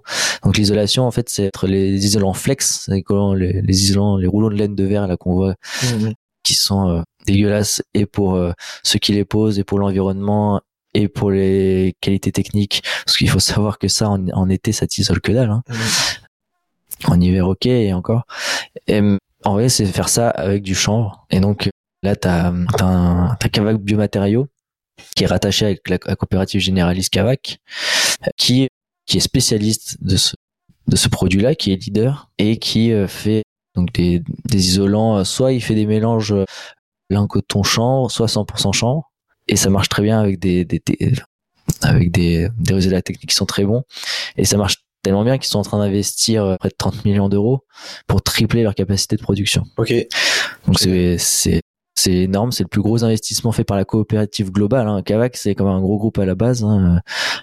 une coopérative généraliste. euh, si vous voulez vous renseigner, elle, voilà, qui, qui est très, euh, qui est assez grosse. Et ça, c'est le plus gros investissement qu'ils font, c'est sur le champ. Donc déjà, c'est quand même un, un gros, euh, un gros point, un très bon indicateur. fait. Pu faire x3 sur production. Et ouais. Mais c'est parce que, ouais, il y a un besoin. Il y a un besoin d'isolant euh, biosourcé. La réglementation aussi va pousser dans ce sens-là. Euh, voilà, c'est, c'est une illustration du fait que donc, si tu es en Vendée, c'est pareil, produit 100% français euh, de A à Z, quoi. Donc ça, c'est l'isolation. Et en plus, c'est facile à poser. Hein. Je- voilà, sur les, on peut prendre, on peut, la laine de verre, tu vas être obligé de mettre des gants, voire un masque. Ouais, un masque. Même c'est conseillé. Le champ, tu peux dormir dessus, il y a pas de souci. Donc euh, et voilà. Et sur le du coup l'autre ensuite, il y avait la la plasturgie. Donc on a on a déjà parlé un petit peu Euh, dans l'automobile, on a beaucoup parlé de l'automobile, mais en fait, cette application dans l'automobile, on, on peut l'étendre à d'autres applications. hein. Il y a, il y a des gobelets, euh, nous, euh, Mmh. qui peuvent être faits. On va, on va, on va- ça va être compostable de A à Z parce qu'il y a une résine biosourcée. On va mettre une charge chanvre. C'est, c'est, enfin, là-dessus, le, le champ des possibles est très vaste aussi. Et On en Et- trouve pour faire de, de l'impression 3D.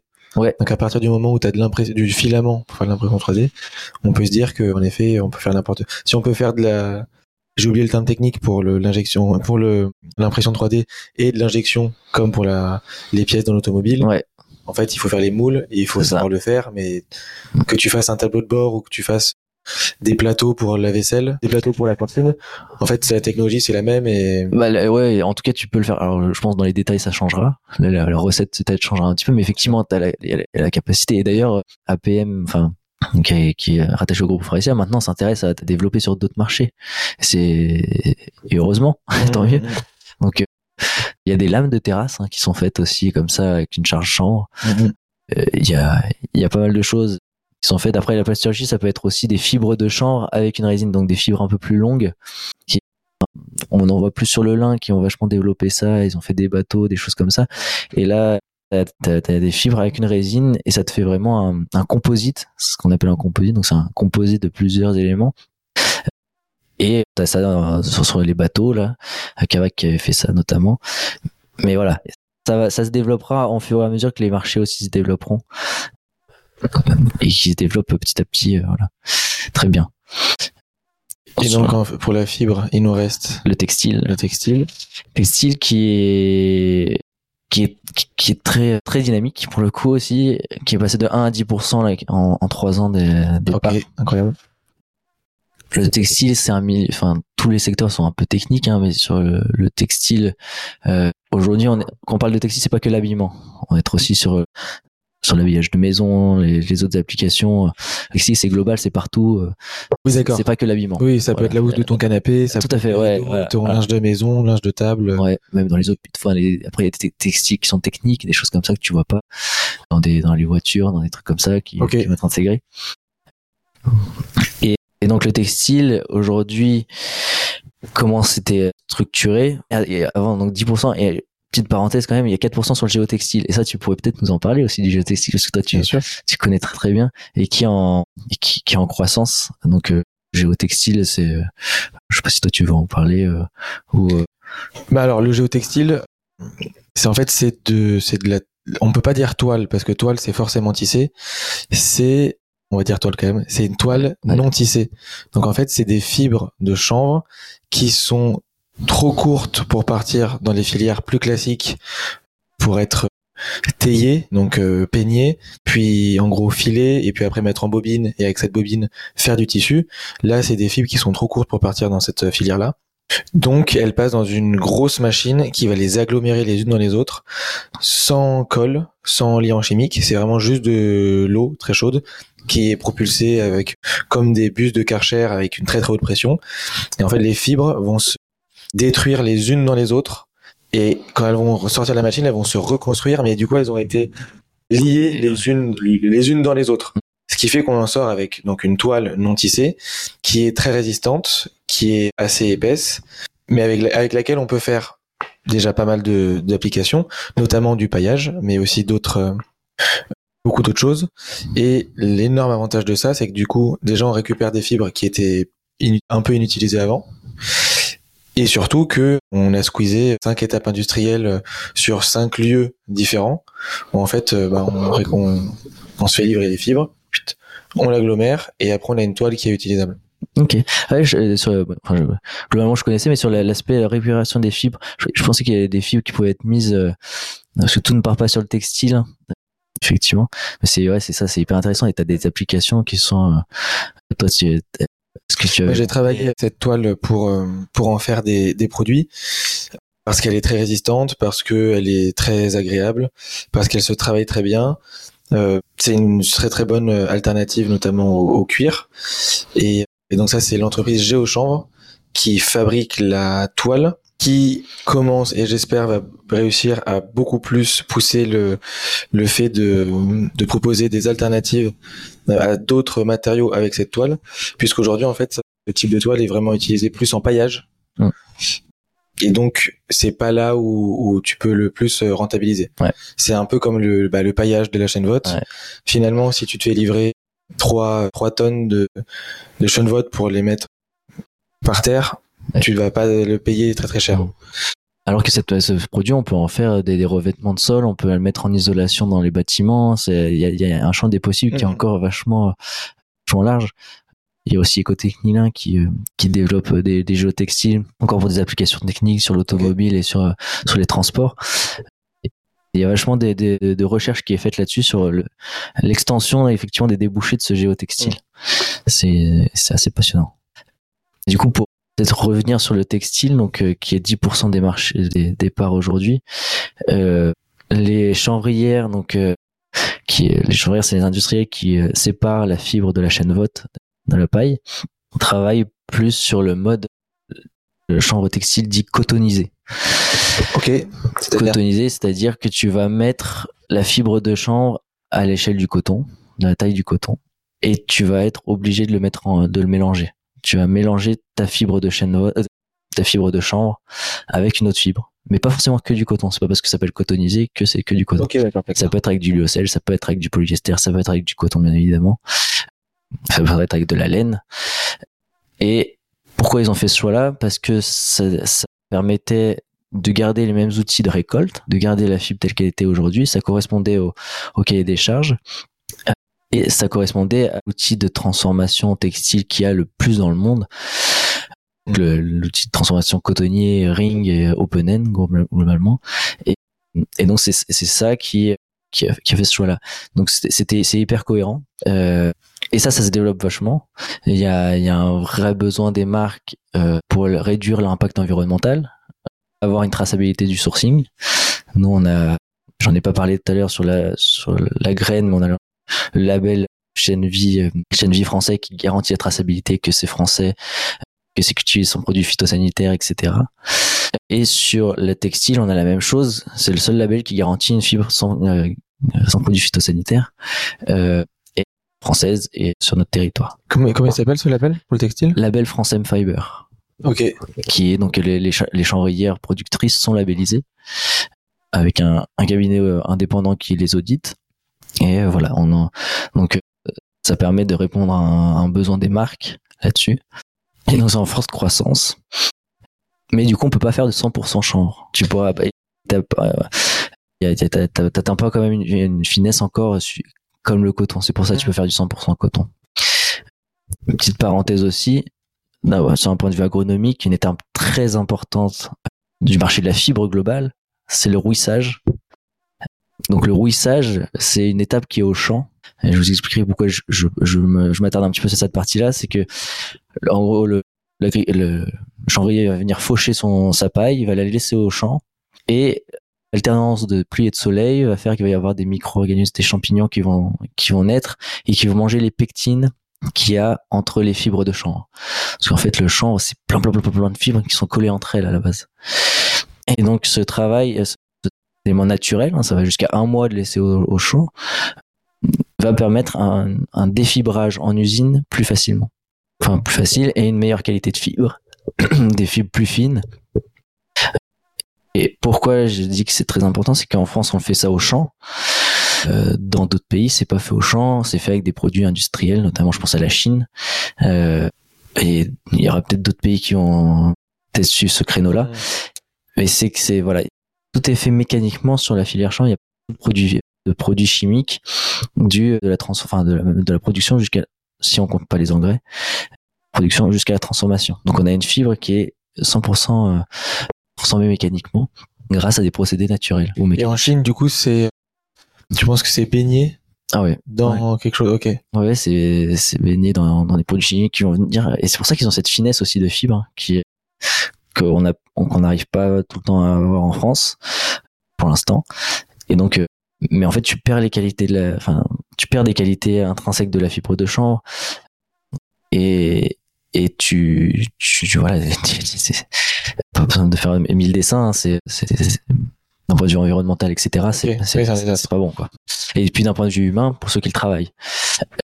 Même si euh, sans des parce que la Chine c'est très complexe c'est un grand pays il y a beaucoup d'industries différentes et ils ont aussi des technologies qui sont très voilà je veux pas faire de stigmatisation là-dessus euh, vraiment pas. Et euh, au niveau filature et les choses comme ça ils sont euh, ils sont 50 ans devant nous avec tout le retard qu'on a pris sur l'industrie textile. Mais aujourd'hui ce qu'on voit c'est qu'il y a le monde du lin les lignées qui sont en train de se mettre au champ et qui sont en train de qui qui, qui- enfin pour revenir un peu en arrière donc c'est euh, donc le, bassin ligné qui se, situe dans le nord de la France et en Normandie. Ils ont une méthode qui fonctionne très bien depuis très longtemps. Ils sont très orientés. Le lin c'est quasiment que de la fibre. Il y a de lin oléagineux mais c'est très distinct. Ils pouvaient pas faire de enfin ils avaient essayé le champ mais ça fonctionnait pas bien parce qu'il y a pas il y avait pas d'outil de récolte pour l'instant qui adaptait le chanvre aux outils du lin. Parce que le chanvre fait 2 mètres, 2 mètres 50, voire plus si tu le laisses faire sa vie. Tandis que le lin, ça fait un mètre. Donc, on voit bien que déjà, il y a un, un problème de gabarit si tu veux le passer dans les, dans les outils. Et en plus, faut que tes nappes, quand tu vas faucher ton, ton chanvre, faut que les nappes soient parallèles. Faut que là, le lin, quand il est fauché au champ, il est parallèle. Ok. Et, et toutes les, t'as, des nappes, c'est très, c'est très joli. C'est, t'as toutes tes pailles de chanvre qui sont euh, parallélisées au champ. Je sais pas si, voilà. Et, il faut faire la même chose pour le champ si on veut le passer sur les outils du lin, en gros. C'est-à-dire que quand tu vas venir le faucher, euh, en fait, derrière la, la moissonneuse batteuse, derrière la moissonneuse tout court, et ben en fait, il faut que ça tombe bien parallèle, bien parallèle sur le sol, Ouais. bien en petit star. Alors ça va pas être des moissonneuses batteuses du coup parce qu'ils vont pas, enfin ça va Ouais. être une autre. C'est juste fauché, quoi. Ouais, c'est c'est fauché et effectivement c'est la machine la prend la paille et, et la met en et la parallélise dans la machine et la dépose à l'arrière. Ok. Ok, j'ai j'ai l'image en tête. Mais je, je visualisez-le peut-être sur internet, euh, Oui, ça se trouve facilement. mettre euh, champ- paille de champ, euh, paille de lin ou paille de champ maintenant euh, parallélisée au champ ou. euh. Il y avait ce, ce, ce blocage là et il y a l'un Chanvre Bio qui a fait un très gros travail. C'est une association en Normandie qui fait un très gros travail pour euh, développer ça, pour travailler. Ils ont fait des essais déjà agronomiques, voir quelle variété utiliser en chanvre pour pouvoir faire du, du chanvre textile fibre longue là pour le coup. Donc je rappelle, fibre cotonisée la fibre longue. Et là, ils ont après euh, après trois ans de de recherche, ils ont les variétés. Les variétés, ils savent, ils ont un itinéraire technique. Et il y a deux machines maintenant qui ont été développées qui euh, viennent couper le chanvre en deux et le mettre en andin, on appelle ça, Ok. parallélisé au champ. Donc on peut récolter du champ maintenant à destination de la fibre longue et qui peut passer dans ce qu'on appelle les teillages. Voilà. Dans le champ, on défibre, dans le lin, on taille. Mais voilà. Donc il y a la machine voilà Hilaire qui a été développée et la machine Crétès qui a été développée aussi par la, la chanvrière de l'Aube, la chanvrière maintenant, qui qui fait exactement et qui fait la même chose. Voilà, il y a des différences de caractéristiques, on va peut-être pas rentrer dans ces détails-là entre les deux machines, mais si vous voulez vous renseigner, vous pouvez tout à fait vous renseigner. Donc on peut maintenant faire du chanvre fibre longue. Et ça fait euh, maintenant, maintenant deux ans. Et là, euh, et ça croît, euh, ça croît énormément parce que quasiment tous les teillages ont fait des essais. Il y a quasiment 30 teillages en France. Tous, tous les teillages ont fait des essais et ont investi dans des machines de récolte pour faire du fibre longue et donc alimenter aussi leur. C'est hyper cohérent parce que ça, ça permet de pérenniser les outils. Ça permet d'amener une nouvelle offre. Surtout que le lin en ce moment, c'est- un peu compliqué et c'est le chanvre est plus périn que, que le lin d'un point de vue euh, conditions pédoclimatiques, du Ouais. climat et de résistance, euh, etc. Donc il y a une vraie synergie entre les deux, une complémentarité et qui se crée là-dessus. Et aujourd'hui, on voit il y a là il y a le, il y a le premier textile fibre de champ, euh, fibre longue. euh, numéro trick 26 en gros c'est le, le standard pour faire un, un t-shirt une chemise donc euh, un très beau tissu fin qui a été fait 100% français tissé chez, chez le maître des Mesters et donc nous on, Chez qui? Le maître des Mesters Ok. qui est un tissage peut lui faire un peu de pub. euh. français qui est voilà qui est rattaché il y en a d'autres hein, des tissages Mm. qui travaillent le champ mais effectivement le maître avec euh, qui est rattaché à Natup la fi- une des une des filatures euh, françaises. Ok. voilà. Il y a, il y a peu de filatures françaises maintenant euh, sur la fibre longue. J'essaie de j'espère être clair parce que c'est euh, le textile est très euh, très technique sans vraiment savoir en face qui est les connaissances qu'il y a mais globalement voilà l'industrie textile française elle est elle est naissante. Sur le chanvre on peut faire du chanvre cotonisé du chanvre fibre longue mais aussi de la semi longue et du cellulosique qui est en naissance De- de semi quoi longue comment? Le, le dernier mot que t'as dit? Cellulosique. Cellulosique. Ah, ça c'est en c'est en essence hein, c'est vraiment euh, c'est c'est c'est à l'échelle expérimentale pour l'instant. Mais c'est utiliser la cellulose de chanvre qui est toutes les plantes ont de la cellulose globalement. Mhm. le chanvre en a pas mal on en a beaucoup et puis de la bonne donc et, et- enfin tu peux récupérer de la chaîne vote euh, donc euh, ce fameux bois de chanvre extraire la cellulose et faire euh, des filaments euh, un peu comme du lyocell mais de chanvre quoi Ok. Mais ça, c'est pas, c'est pas. Bon, après, faut qu'on, faut qu'on passe de sujet parce que le textile, Ouais. c'est, on en parlait du chanvre aussi, mais le, ouais, carrément. ok. Je croyais que c'était très très polluant de faire ce qui se fait Non, déjà non, avec non. le bois. ouais mais Le bois est en fait pour casser les. Là, non, le procédé est, Ok. est- enfin, euh, j'aime pas dire vert, mais euh, Mais c'est, enfin, c'est clean. voilà, c'est pas- c'est c'est clean. Bon, il y a toujours des impacts hein, dans tout ce qu'on fait, il y a des impacts, Hmm. mais c'est clean et le produit a vraiment un très très bon rendu, mais c'est en développement. Ça, c'est ça fait partie des projets futurs. Eh ben alors, écoute, la perche est toute est, euh, est tout à fait facile à, à attraper pour moi. Chers auditeurs, chères auditrices, je pense que vous entendez un petit peu que nous sommes tous les deux fatigués. et malgré ça, j'espère qu'on a été et qu'on est assez clair. Non, ce que je voulais dire, c'est que je prends ta, je prends la perche pour le- la suite de, des projets futurs. Euh, on a dit que avec le chanvre, on n'avait pas besoin de, de pesticides. On n'avait pas besoin de fongicides. On n'avait pas besoin donc de plein de produits chimiques pour cultiver. On n'avait pas besoin d'eau. C'était bon pour le sol qui qui était restructuré et qui avait on a c'est bon pour l'agriculteur parce qu'il a des meilleurs rendements après. Avec on peut se nourrir avec je me dis que c'est quelque chose qui est nutritivement et très complet et très très riche. OK On peut faire une maison pour pas mourir de froid. On peut se vêtir pour pas non plus mourir de froid. Pourquoi il y en a pas plus? En fait, je pense qu'on t'a posé cette question cent mille fois, moi on l'a déjà posé cent mille fois. Quand tu rencontres quelqu'un et que tu lui parles du chanvre et que tu lui dis mais si regarde là c'est écologique, mais si regarde là c'est bon pour l'agriculteur, mais si regarde en plus euh, c'est imputrescible, en plus ça casse pas, en plus c'est meilleur que. On dit mais mec euh, en fait euh, si c'était si beau, bah il y en aurait partout. C'est ça. C'est mais c'est c'est c'est si beau hein, dans les faits. C'est c'est un mélange de choses. C'est déjà il y a toute l'histoire du champ quand même qui est c'est pas une plante comme les autres. Et Il y a il y a tout ce- toujours cet aspect cannabinoïde quand même qui est qui a longtemps pesé et qui en, en de se, se dénouer.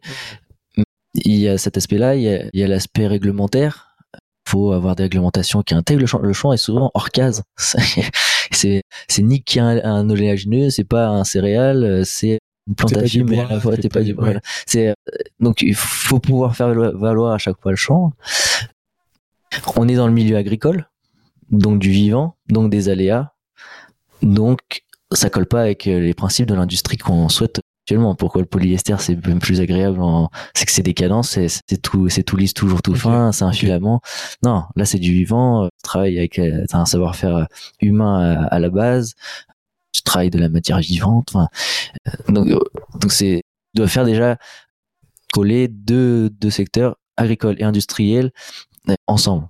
Ça se fait, mais c'est beaucoup c'est plus complexe. Un autre sujet qui je pense qui est intéressant, c'est que le, le champ, contrairement à d'autres plantes, euh, d'autres euh, d'autres cultures comme bah, le blé, euh, qui est qui est fait que pour son grain quasiment. La paille c'est c'est peanuts. Le champ, il va falloir amener toutes les matières, donc la graine, la fibre et la chaîne vote, à une valorisation qui soit bonne pour que l'agriculteur puisse en, puisse en vivre. Le travail des chanvriers est énorme. C'est- c'est-à-dire que tu dois faire de la R&D sur euh, la graine, sur la chaîne de vote et sur la fibre. Et dans cette graine, t'as euh, je ne sais pas combien de marchés. Dans la chaîne de vote, t'as je ne sais pas combien de marchés. Et dans cette fibre, t'as je ne sais combien de marchés. Tous plus ou moins techniques les uns que les autres. Donc, tout ça à amener, ça divise les forces. Mais à la fois, c'est la force du chanvre aussi aujourd'hui. Mais tu vois, on pourrait se dire que c'est censé être, c'est censé s'accumuler. C'est-à-dire que le blé, bah mince, le pauvre, il a qu'une débouchée, c'est alimentaire. Coup dur si jamais l'alimentaire, euh, alors que le chanvre, trop cool, il a et l'alimentaire, et le textile, et le bâtiment. Ouais, mais En fait, faut, faut t'as- faire sa place. C'est aussi, c'est ça, c'est que c'est, c'est, euh, enfin, tu, tu, on n'a pas les mêmes. Enfin, t'arrives sur des marchés où c'est déjà, c'est déjà, il y a déjà beaucoup de solutions techniques qui sont là, des, des choses. Donc, il faut faire sa place petit à petit et réglementairement, éprouver et former. Enfin, sur le, sur le, quand t'as ton bâti, par exemple sur le, sur le champ, le béton de champ, c'est très bien et tout ça, mais il faut former les gens qui le posent. Mm. si tu sais pas le former, enfin, si t'as pas la connaissance, si t'as pas le savoir, faut démocratiser tout ça. C'est hyper long. Surtout quand t'as pas énormément de moyens. Donc, il y a ça. Et ce que je disais, c'est aussi la force du champ d'avoir ça, c'est qu'on a travaillé toutes les parties de la plante de façon technique. Aujourd'hui, enfin, par exemple, le lin, eux, c'est la fibre, mais l'ana de lin, qui est l'équivalent de la chaîne vote, Ok. C'est majoritairement euh, brûlé. Pour l'énergie, il y a une valorisation, très bien. Mais le chanvre a eu cette technique un peu de la plante, un peu, euh, moi je dis technique du pauvre, de se dire, faut que je valorise tout au max, je vais voir tous les potentiels, parce que j'ai, de toute façon, j'ai pas le choix. Et aujourd'hui, c'est la force, c'est qu'aujourd'hui, sur chaque marché, il y a des trucs techniques qui sont, et, et là, on est dans cette phase de, de massification et de démocratisation. quoi. Et en plus, ce qui est dingue, c'est que tu regardes indépendamment, Le Chunvis, c'est ultra riche et c'est ultra bon. Je pense que je me permettrai de mettre dans la description euh, euh, une vidéo du médecin Henri Joyeux D'accord. que tu as peut-être déjà vu. Là, comme ça, ça me dit pas. C'est donc c'est un médecin qui qui est un peu connu parce qu'il a écrit des il a écrit quelques livres, notamment sur la nutrition. Et là, c'est une vidéo pendant une heure et demie avec euh, son fils. D'ailleurs, je crois que c'est plus son fils qui explique ça. Qui explique, mais je te jure, pendant une heure et demie, c'est dense, hein. C'est pas, il parle du, la pluie du beau temps pendant une heure et demie, et il t'explique à quel point le chanvre, euh, c'est le meilleur truc du monde. Et c'est pas un illuminé, un Ouais. peu, euh, tu vois, 68 arts. Non, non, là, c'est des médecins qui t'expliquent que, voilà, comme euh, avec, Ouais. euh, avec ce que tu as dit, mais de manière très détaillée, en quoi l'huile de chanvre c'est très bon, la farine c'est très bon, les graines décortiquées c'est très bon, pour les végétariens, pour les sportifs, pour ci, pour ça, Mm. pour les femmes enceintes, etc. Donc tu dis le Chunvis, et c'est incroyable. J'ai eu la chance d'interviewer euh, Bernard Rappa, qui est un militant suisse, agriculteur, qui a fait du chanvre pour l'huile et qui après a fait du chanvre pour la fleur euh, et qui a toujours été, c'est un mec, euh, je te conseille vraiment d'écouter cette interview. Ouais. C'est un mec qui a toujours poussé un peu plus loin parce que, bah merde quoi, un peu de bon sens. Pourquoi est-ce que je pourrais pas faire une super huile qui est très bonne pour la santé juste parce que elle a pas la bonne feuille Non, Mm. bah je vais quand même quand même le faire. Et puis après, une fois qu'il a découvert le cannabis, en gros, après le champ, il dit bah non, attends, en fait, il y a des gens avec qui ça fait beaucoup de bien. Bah en fait, euh, moi je suis agriculteur, je sais planter des tomates et des radis, mais je sais aussi planter euh, du cannabis. Je veux le faire, bref. Et c'est un mec incroyable. Et euh, du coup, là, tu parles de l'huile alimentaire. alimentaire. ok. Ouais, oui, vraiment. Ouais, ok. bah, je te parle même pas d'huile CBD, Ok, ouais, ouais, ouais. euh, ni de, de Bien sûr.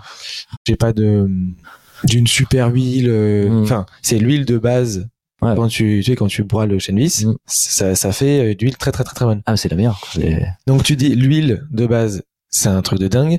La fibre, je crois quand même que des fibres naturelles aussi résistantes, qui soient aussi imputrescibles, il y en a pas des masses. C'est pas pour rien que ça a été tous les cordages de tous les bateaux du monde pendant euh, une Ouais, centaine d'années. et cultivable sur notre territoire. Et cultivable sur notre territoire, mais aussi euh, partout dans le enfin, partout quasiment le- partout ouais. dans le monde. Mm. Bah, La chaîne vote, comme tu dis, bah en fait, euh, pour lui, c'est aussi imputrescible. Je crois que les, rongeurs n'aiment pas ça. Non, ouais, ouais. Donc tu mets ça dans. Si, si, si, si, si, tu peux. Ça peut être donné en lapin, par exemple, il peut en manger. Mais Ah ouais? après, ouais, parce que ça leur apporte de la fibre. Mais c'est vraiment un détail. Hein, Ah oui, mais comme ils comme ils mangent leur leur cabane en bois parce qu'ils Ouais, ouais, c'est ça, c'est les dents. ça, ouais. Mais je crois que c'est quand même un truc qui est souvent mis en avant, c'est qu'en fait ça va pas attirer les nuisibles chez toi si Non. tu mets au contraire. Non. Enfin, tu te dis, comme tu disais, c'est un peu la plante du pauvre. Il a fallu trouver des solutions techniques. Et en même temps, déjà, la base est très bonne, quoi. Très bonne graine, très bonne fibre, très bonne, euh, très, enfin, le, le, la Vote qui a plein de caractéristiques de dingue. Ah ouais, non, mais c'est Dingue. C'est pour ça qu'il y a besoin de communication dessus. Il y a besoin que les gens connaissent le, le, le produit. Il y a une démystification de la toujours ça de la plante. Et, et ça va dans le bon sens, ça va dans le bon sens, ça, ça bouge. Mais après, faut, et puis le champ ne sera pas la solution à tout. Et ça, faut, Mm. fine, c'est très bien. Et mais ça peut être une solution à beaucoup de choses. Ça c'est sûr, ça c'est sûr. Une économie territoriale et, et qui soit en France, mais aussi à l'étranger. Effectivement, tu l'as dit, avec des différentes variétés, etc. Mais qui peuvent être, qui peut être un peu partout dans le monde. Et là-dessus, la France a un vrai rôle de savoir-faire, de diffusion de ce savoir-faire. On est, qu'on l'a pas dit, mais on est troisième producteur mondial derrière la Chine et le Canada et premier producteur européen. Et effectivement, le dernier conseil d'administration disait quand la France tousse, l'Europe tousse, là la France va mieux, donc ça va mieux. Euh, mais ça semble, alors il y a un, vrai impact de la France et c'est ce- souvent ce qui nous dépite auprès des, des réglementaires, c'est des, enfin des réglementaires, des, des, des politiques, c'est que emparez-vous du sujet. Il y a une pépite de dingue, mais euh, ça, à promouvoir, c'est il y a un potentiel, de, il y a un potentiel énorme. Bon, après, on est au courant. Enfin, il y a toujours, euh, voilà, c'est c'est toujours plus compliqué. Hein. Il y a des politiques qui nous soutiennent, attention, et on les remercie. Mais voilà, il y a, on peut toujours faire plus de, de ce côté, enfin de tous les côtés. Mais surtout, surtout dans un pays où on n'a pas de matière première, euh, on a le bois. Tu sais, Il y en a quand même beaucoup de bois, mais tu dis là, c'est je sais plus le combien de tonnes par hectare de paille. En gros, la moyenne, on dit c'est une tonne de chêne vie, 6 tonnes 5 de, de paille. On n'est pas rentré dans les détails, tu peux monter à plus, plus si tu t'orientes que sur la fibre. Sur... Mais en moyenne, c'est ça. Globalement, t'as Bah, t'as une petite forêt qui plante, qui, qui Ouais. pousse euh, tous les ans. Ouais, c'est un nid de biodiversité en plus. C'est un nid de Incroyable. biodiversité. Et, et, et nous, on travaille là-dessus aussi. Faire champ, c'est de valoriser ses atouts environnementaux. Parce qu'aujourd'hui, le, ouais, le champ, c'est, on l'a dit, tous ces atouts, c'est, très beau, mais l'agriculteur, il, en, il, le sent sur ton terrain et il le fait pour des atouts économiques, mais c'est pas valorisé économiquement pour lui aujourd'hui et il a besoin. Il y a un besoin de ça. Donc, on travaille sur des paiements pour services environnementaux. On va, on est en train de le, le construire là et ça devrait sortir en fin d'année faire en sorte que ces atouts environnementaux puissent être valorisés économiquement directement pour l'agriculteur et qu'on le qu'on qu'on qu'on finance la- la- l'agriculteur et donc la filière comme ça. Ça, c'est un gros travail qu'on mène actuellement qui est assez complexe mais qui est qui est essentiel, qui est vraiment essentiel, C'est un projet qui est sorti déjà? Qui est en On peut en cours. parler ou on peut pas en On, parler? on en- là, on- ouais, on peut en parler. Ouais, on peut en parler. C'est en, cours. Ça on sortira ça au, dans mon salon Pro Durable euh, prochainement en octobre. Et en fait, le but, c'est qu'il y ait des des euh, des privés, des entreprises privées ou des collectivités qui qui achètent. Au début, on était parti du du carbone. Vaste sujet, label by carbone, etc. Mais c'est et encore une fois, le champ n'était pas bien dans les cases parce que ça valorisait globalement que le carbone stocké dans le sol, donc dans les par les racines, et pas le champ, on l'a dit, dans tous les matériaux là qu'on a dit. En fait, ils stockent du champ sur le long terme dans les Mhm. bétons, dans le béton, dans les, la plasturgie, c'est stocké. De, ce- de bon, le, le champ, ça, le béton de champ, ça va jusqu'à 100 ans, même plus. Certes, sur le textile, c'est un peu plus, un peu plus restreint, mais ça stocke quand même. Ça stocke quand même. Ça stocke quand même. Dans le paillage, on peut se dire, ok, voilà, paillage, ça revient au sol et ça revient dans peut-être 3 4 ans après. Mais textile et bâtiment, euh, ça reste si ça plasturgie, ouais. Ouais. Et, et donc ça, c'était pas valorisé dans toutes les, les méthodes qui sont existantes. Et pourtant, c'est là où il y a le plus de carbone et, qui est stocké. Et donc, nous, on essaie de travailler sur notre propre méthode, etc. Et il y a ce modèle du PSE qui nous permet de, euh, de, de créer un peu notre propre méthode et de structurer autour des axes biodi- biodiversité, eau et carbone, de faire en sorte qu'un acheteur extérieur puisse entre guillemets, bah voilà, j'ai soutenu la filière champ qui est donc l'intégrer, enfin qui soutient la biodiversité, qui permet une qualité de l'eau meilleure parce qu'il n'y a pas de produits sanitaires et donc en, en traitement d'eau, c'est beaucoup moins cher pour tout un chacun. C'est pour ça qu'il y a beaucoup d'agences de l'eau qui travaillent avec euh, avec nous. Et sur le carbone, bah parce que bon, le carbone, j'ai même plus besoin de voilà.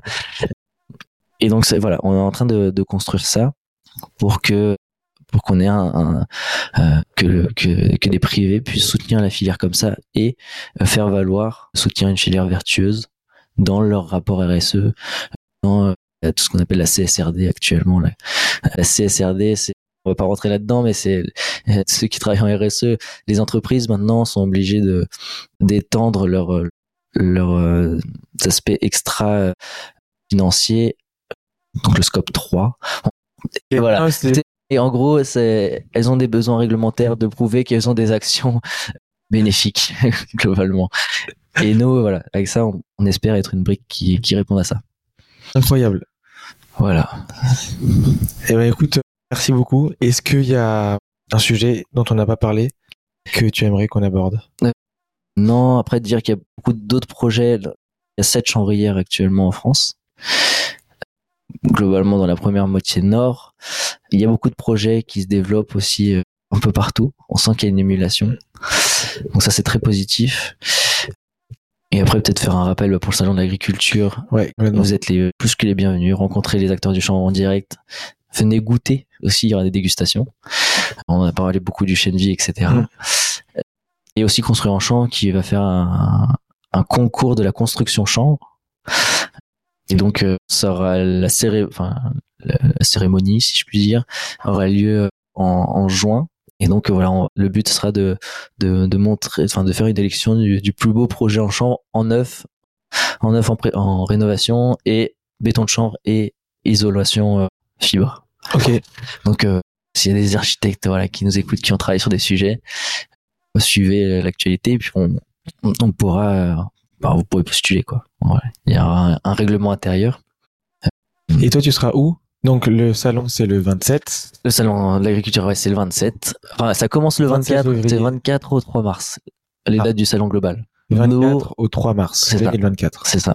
Et nous, on y sera le 27 où il y aura vraiment cette journée champ. On y restera aussi le 28 au stand de la Normandie. Mais le champ sera présent tout le long du salon grâce notamment à ce pôle bioéconomie là qui est à Agri Expo. Très concrètement, là du coup peut-être que tu l'as pas en tête, mais à quel stand on peut venir discuter de chambre avec euh, Interchambre? Ça sera sur le stand de Releo Pro, on a un partenariat avec avec eux, c'est Hall 2-2. Après, j'ai plus exactement le, exactement le stand, le numéro du stand, mais on communique dessus. Enfin, on a voilà, petit appel aux réseaux sociaux. on communique beaucoup dessus. On, a tout. Puis on va distribuer aussi des, des, flyers en mettant voilà toutes les, les présences chambres qu'il y aura à ce salon. Donc euh, n'hésitez surtout pas. Euh, au contraire. Eh bien, écoute Joël, merci beaucoup. Là, ça fait un peu plus d'une heure et demie qu'on se parle et on a ah euh, on a effleuré, en fait, on a présenté le chanvre, mais on n'est pas allé dans, dans, dans, le détail tellement dans euh, dans l'histoire du chanvre, dans les dans les projets très futurs. Euh, mais c'est génial que tu aies pu nous faire comme ça une une vision d'ensemble des marchés, des produits, de la vision aussi agricole, de l'organisation interchambre. Je pense que ça mériterait. On est on évite sur Palancana pour euh, faire découvrir de plus, le plus de personnes possible. On évite de réinviter les personnes. Donc je pense que là c'était ta carte. Euh, Par contre, si tu as quelqu'un en tête qui est compétent et en qui tu as confiance pour venir nous parler de de chanvre, ah. je pense que ça mériterait ah, plus tard dans l'année qu'on reparle plus du plus du champ. Il y en a mille, il y en a, il y en a mille. Euh, et puis après il y a des, il y a des spécialités. Moi je pensais notamment à la construction. Pourquoi pas faire un focus sur la construction mm, avec mm. Nathalie pourrait en parler, mais il y a aussi des architectes. Il y a peut-être, euh, voilà, il y a beaucoup de possibilités selon l'axe que tu souhaites prendre. Euh, avec plaisir pour en discuter, mm. carrément, Je pense que c'est beaucoup euh, au moins le bâtiment et au moins la nutrition. Mm. Parce que cosmétique, j'ai déjà, il y a déjà pas mal de personnes qui sont passées sur Parlancana pour en parler. J'en ai pas mal, je, je l'ai abordé quand même avec euh, Ludovic Rachou de l'UVEC, dont c'est le, le créneau quand même. Pas que, mais en grande partie le créneau. Euh, mais par contre, toute la partie nutrition, il n'y a pas vraiment dans le chanvre, dans le cannabis du coup après c'est actif, la cannabinoïde. Tout ça, faudra qu'on trouve quelqu'un. Vraiment la, cosmétique, quand on l'abordait, c'était vraiment cosmétique, juste l'huile pure. Juste mettre de l'huile que vous achetez dans un magasin bio sur votre peau, c'est bon. en soi, c'est, il y aura peut-être une petite odeur, mais c'est, le folklore, tu vois. Mais c'est vraiment bon. Après, il y a des cosmétiques qui, il y a des marques qui le font, qui désodorisent, mais qui, et qui font ça plus cosmétique. C'est vraiment l'huile, elle est très bonne, euh, voilà. Sans, sans spécialement de cannabinoïdes dedans. Hmm. Joël, merci beaucoup. Euh, j'ai envie de te faire un dernier petit piège. On est un peu tous les deux claqués là. Mais je vois quand même que tu as beaucoup de ressources. Je suis sûr que avec euh, là les trois ans que tu as passé, deux ans et demi, ouais. deux ans et demi, as entendu beaucoup de choses très inspirantes sur le chanvre. Est-ce que tu as une citation? Est-ce que tu as une phrase qui est souvent dite sur le, le chanvre avec laquelle euh, tu peux nous laisser? Il y a un peu celle, le cliché du le champ c'est le cochon végétal où tout est bon. Enfin, tu as, vraiment ça. C'est bon, tout est, à faire, tout est faisable, tout est valorisable. Euh, mais après, euh, non, je j'ai pas de citation comme ça. Même si je, je, suis entouré de personnes qui en auront plein, euh, qui, peut-être que je les ai pas retenues. Mais en tout cas, mais restons sur le cochon alors. Mais restons sur le cochon végétal. Le chanvre, c'est le cochon végétal. C'est ça. Tout est bon. C'est bon. Ok, merci beaucoup Joël. Merci à toi. Petite euh, coupure dans le montage. J'étais avec Joël hier et finalement à la fin de l'interview, enfin la suite de l'interview, Joël s'est rendu compte qu'il avait une info absolument, enfin qu'il fallait absolument nous donner. Donc on, met ça en, post-production. Joël, merci beaucoup de vouloir rajouter cette info importante et de prendre le temps de revenir sur Palancana. Je te laisse la parole. Merci. Merci beaucoup Damien et désolé pour ce contretemps effectivement les informations importantes, c'est que on a parlé, euh, on était sur le secteur textile, euh, des investissements. Y a beaucoup d'investissements qui se font en ce moment et des projets qui renaissent. Et j'ai pas suffisamment parlé de ces projets qui renaissent mmh. ou de projets qui grandissent. On a parlé de la Cavac qui investit entre 27 et 30 millions. Euh, il y a aussi la Planète Chambre qui est située en Seine-et-Marne dont on a parlé, qui est à côté de Wallup, usine de préfabrication en béton de chambre, qui eux vont investir aussi pour tripler leur capacité de production aussi sur la partie textile. Avec une nouvelle usine qui est prévue pour 2025. Donc là aussi, il y a des investissements qui sont, qui sont marqués. Hein, ça, se, ça se chiffre à plusieurs millions d'euros. Et on a aussi deux nouveaux acteurs, deux nouvelles acteurs des fibreurs chambriers, donc Gatti Chambre en Essonne, qui euh, remet de ses cendres parce qu'ils avaient déposé le bilan et là ils ont relancé leur outil de, de production cette année euh, grâce au rachat par PMA 28 et donc euh, Gatti Chambre en Essonne va, faire plus environ 900 hectares cette année sur globalement l'ensemble des marchés avec peut-être une spécificité un petit peu alimentaire et voilà ça renaît tu nous avais dit c'est 23 000 hectares là en... qui sont prévus? 2024 23 000 hectares ah oui, donc ça fait une bonne partie déjà. Presque 1000 hectares sur 23. Hein. Oui, ouais, ouais. c'est un gros acteur. Euh, c'est, ils, se, ils arrivent, euh, ils arrivent de, belles, de belles façons. Ouais, Il y a des acteurs aussi euh, historiques qui, qui ont des, des, surfaces qui vont croître. Hmm. Et l'autre projet dont j'avais pas parlé, c'était Virgocop qui se développe donc avec un modèle très particulier avec des sociétaires donc, si vous voulez être sociétaire, vous pouvez être sociétaire de Virgocop. Et eux, c'est vraiment aller du champ jusqu'au tissu. Donc, ils vont avoir la chambrière qui va faire le défibrage. Et ils ont aussi un outil de tissage dans lequel ils pourront intégrer du champ, mais pas que. Ils, travaillent aussi avec de la laine, par exemple, ou avec du lin. Mais ils ont quand même une orientation largement centrée sur le champ, avec la chambrière qui vient de relancer aussi cette année. Donc on est sur une plus petite échelle, mais quelque chose qui est ultra territorial, avec des très fortes valeurs et un très très beau projet. voilà, on voit qu'il y a. Et ça, c'est où en France? C'est dans, le Tarn? En, Occitanie. En Occitanie. En Occitanie, Keylus, pour être exact. C'est vers Toulouse. Voilà, un très beau projet. Je m'en voulais en avoir parlé. Donc voilà. Et, ça rejoint aussi un des freins qu'on on avait évoqué un petit peu les freins aussi du développement, c'est les investissements financiers qui sont assez lourds et le développement des machines de décortiquage qui sont pas toujours faciles à, mettre en, œuvre avec des, des, fabricants qui sont pas si nombreux que ça. On a La Roche, on a Crétès en Belgique, on a sûrement d'autres que j'oublie, mais ça reste vite dans des, on chiffre vite dans les investissements. Pour un outil de défibrage, c'est ça? Un outil de défibrage, tout à fait. Bah écoute, euh, on voulait faire court et la dernière fois je t'avais dit que ça faisait déjà un épisode assez long, mais je pense qu'on ne peut pas ne pas en parler. Je savais qu'on en avait pas parlé, mais maintenant qu'on est dedans, est-ce que tu nous peux nous, est-ce que tu peux nous parler? Tu as, bien parlé du, du rouissage comme étape importante et comme étape sur laquelle il faut faire attention. Mais il y a une étape aussi extrêmement importante, c'est l'étape de défibrage. Est-ce que tu peux nous parler un petit peu de, sa complexité et de son importance? Alors l'étape de défibrage, je suis pas un expert des différentes méthodes. Hein. C'est euh, les lignes de défibrage sont c'est des outils spéciaux qui vont être euh, utilisés pour le chanvre. Il y a différentes façons, un marteau, mais je suis pas un expert vraiment de, mm. de la technicité dans, chacune pour, pour défibrer. Souvent, on fait la comparaison avec les teillages qui sont sur le lin et sur le chanvre, on parle de défibrage. La différence, c'est que sur le lin, on va être sur des fibres, des, des pailles qui vont rentrer parallèles. Alors que sur le chanvre, on peut être avoir des, des balles rondes ou des balles carrées qui vont qui vont être assis, euh, et après défibrés mmh. comme ça et en sortie on a du coup la fibre et la chaîne vote avec un la poussière qui aurait été absorbée qui représente quand même une, assez grosse partie. Je suis pas un expert de dire euh, le quelle façon oui bien sûr. le exactement. Je vous invite à vous pouvez des chambrières qui sont proches de chez vous.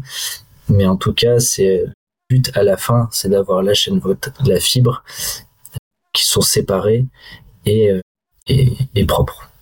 Et comme c'est un usage ultra spécifique sur le défibrage de, cette plante-là, au final, à chaque fois, c'est des machines qui sont conçues que pour ça. Donc, il n'y en a pas non plus énormément. C'est aussi une machine qui est finalement euh, euh pas si simple parce qu'il faut pouvoir euh, séparer au mieux la chaîne vote des fibres. Il faut pouvoir avoir les, les fibres quand même les plus belles qualités, les plus longues possibles pour pouvoir les qu'elles soient utilisables après. La chaîne vote, quand c'est utilisé dans le, bâtiment, il faut que ce soit bien calibré, etc. Donc finalement, c'est des grosses machines. Il faut vraiment s'imaginer une, une usine vraiment où, où on part au début avec une, comme une botte de paille de chanvre et à la fin des produits bien distincts, bien calibrés pour que ce soit revendu correctement. Et donc c'est quand même un, une étape euh, où en fait si si parce que moi je me suis rapproché de mon département pour pour essayer de faire ça, si un, un département veut essayer de cultiver du chanvre. En fait, c'est pas suffisant s'il y a deux, trois agriculteurs qui, qui veulent essayer parce qu'ils arriveront pas vraiment à avoir la machine pour déférer correctement et donc les artisans pourront pas vraiment utiliser la bonne chaîne de vote. La fibre, ils sauront pas trop, quoi, trop quoi en faire. Donc c'est vrai que pour l'instant, c'est un sujet qui est dingue sur la filière chanvre. C'est ce, ce moment où en fait il faut avoir une grosse machine, donc faut être assez nombreux pour avoir cette grosse machine pour débloquer la suite. Tu me dis, tu me corriges ainsi. Hein, en fait, il y a différentes de taille de machine. Par exemple, si on regarde Virgo Cop, eux, ils vont pas, pour l'instant, sera à 200 hectares, 500 hectares max. Mais c'est des machines d'occasion. Après, il y a des petits projets aussi. On a qui ont carrément créé leur, leur machine. C'est vrai. On est sur un truc. Voilà. il n'y a rien de péjoratif de l'artisanat industriel. Mmh. L'Osonabao, les chambres mélois.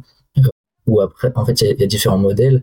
Et après, on a des chambrières comme la net chambre, la gros chambre, etc. où c'est des petits moyens qui sont qui, tendent à développer. Et après, on a des outils. Là, on est sur de plus grosses capacités avec la chambrière située dans l'aube. Là, on est sur deux, deux lignes qui sont à, à 7 tonnes par heure de, de transformation. Donc, euh, contrairement à des, à des, euh, à, des outils beaucoup plus restreints de hmm. une ou deux tonnes sur les autres chambrières. Voilà. Non, enfin, peut-être un peu plus que, que deux tonnes. Mais on, différentes catégories euh, quand même qui sont qui qui se qui se qui se distinguent selon les investissements qui sont possibles et ce sont les capacités aussi d'approvisionnement parce qu'il faut faut nourrir une machine après quand mm. quand on l'a et il faut avoir les débouchés aussi il faut avoir les débouchés tout à fait et, et, donc c'est tout ce métier du chambrier cette synergie avec le monde agricole avec le monde industriel et d'amener tous ces marchés dont on a parlé qui sont hyper différents et variés et d'avoir cette complémentarité pour amener un revenu décent et, croître. Alors, dernière question, sinon on va repartir pour encore une heure et demie. Pour les agriculteurs qui veulent faire du chanvre industriel, on a bien compris qu'Interchanvre maintenant, du coup, euh, c'était bien marqué très clair dans les statuts que c'était uniquement pour le, le chanvre à vocation euh, fibre, euh, chêne-vote et, et Chêne-vis, pardon. De vie, chaîne de vie. Donc la graine, un, un, agriculteur qui veut se lancer, il, il va voir qui Il va voir euh, sa, sa, chambre d'agriculture, il va voir Interchambre, il va voir euh, d'autres associations locales. Bah, en fait, ça s'il a, est, il a conscience qu'il y a une, enfin, s'il est au courant qu'il y a une chambrière qui est dans son périmètre, qu'il aille voir directement la chambrière. Ok, très clair. Que c'est avec qui que le lien est à créer. S'il n'est pas au courant, il peut venir vers nous, nous on lui demandera où est-ce qu'il est situé et on pourra le rediriger vers une chambrière. Ou sinon aussi, bien évidemment, la chambre d'agriculture qui sera au courant s'il y a un projet chambrier ou une chambrière dans le coin et qui le redirigera vers une chambrière. Mais en fait, le, point final, c'est d'arriver à la chambrière et de voir avec elle ses besoins et s'il y a possibilité, parce que chaque, chaque chambrière a un modèle de récolte aussi qui est un peu différent, des besoins qui sont différents. Donc, en fonction du projet de l'agriculteur et le projet de la chambrière, si ça match, eh ben, on peut y avoir une contractualisation et après, développer des surfaces. Ok, très clair. Joël, merci beaucoup pour cet ajout. Merci à toi, Damien. Et puis. Ok. Attends, attends, j'ai pas encore arrêté. Oui, vas-y. Petite précision quand j'avais parlé de la construction parlé de perspirance, le temps de, en fait, c'était le temps de déphasage. Il y a 12 heures de déphasage et la perspirance, c'est, c'est le fait que l'humidité passe de la paroi extérieure à la paroi intérieure. En fait, c'est le phénomène de la perspirance et le temps de déphasage, c'est, voilà, c'est ces 12 heures-là. C'est ça qui compte vraiment. Enfin, les deux comptent, hein, mais euh, c'était je crois que j'avais mal employé les termes. eh bien, écoute, comme ça, c'est rattrapé. On essaiera de mettre ça donc à la fin. Joël, merci beaucoup. On est bon. Merci à toi. Merci beaucoup d'avoir écouté notre invité jusqu'à la fin. Je suis sûr que tu as appris beaucoup de choses lors de cet échange. La mission de Parlons Cana, c'est de te mettre en relation directe avec des personnes expérimentées et passionnées. Nous, on est là pour toi. Donc si tu as envie qu'on aborde ou si tu as envie qu'on approfondisse un sujet en particulier, s'il te plaît, contacte Parlons Cana sur les réseaux et partage-nous tes questions. Je me chargerai ensuite de les poser à nos invités. Merci encore pour ta confiance. À la semaine prochaine. Cet épisode est sponsorisé par CBD Sport, le blog d'information dédié aux sportifs. Vous y trouverez de nombreuses rubriques dans la musculation, l'endurance et la précision. Vous y serez conseillé sur la manière de prendre du CBD, que vous soyez débutant, professionnel ou expert. Venez feuilleter ce blog dédié uniquement au bien-être des sportifs. Alors rendez-vous sur www.cbd-sport.info.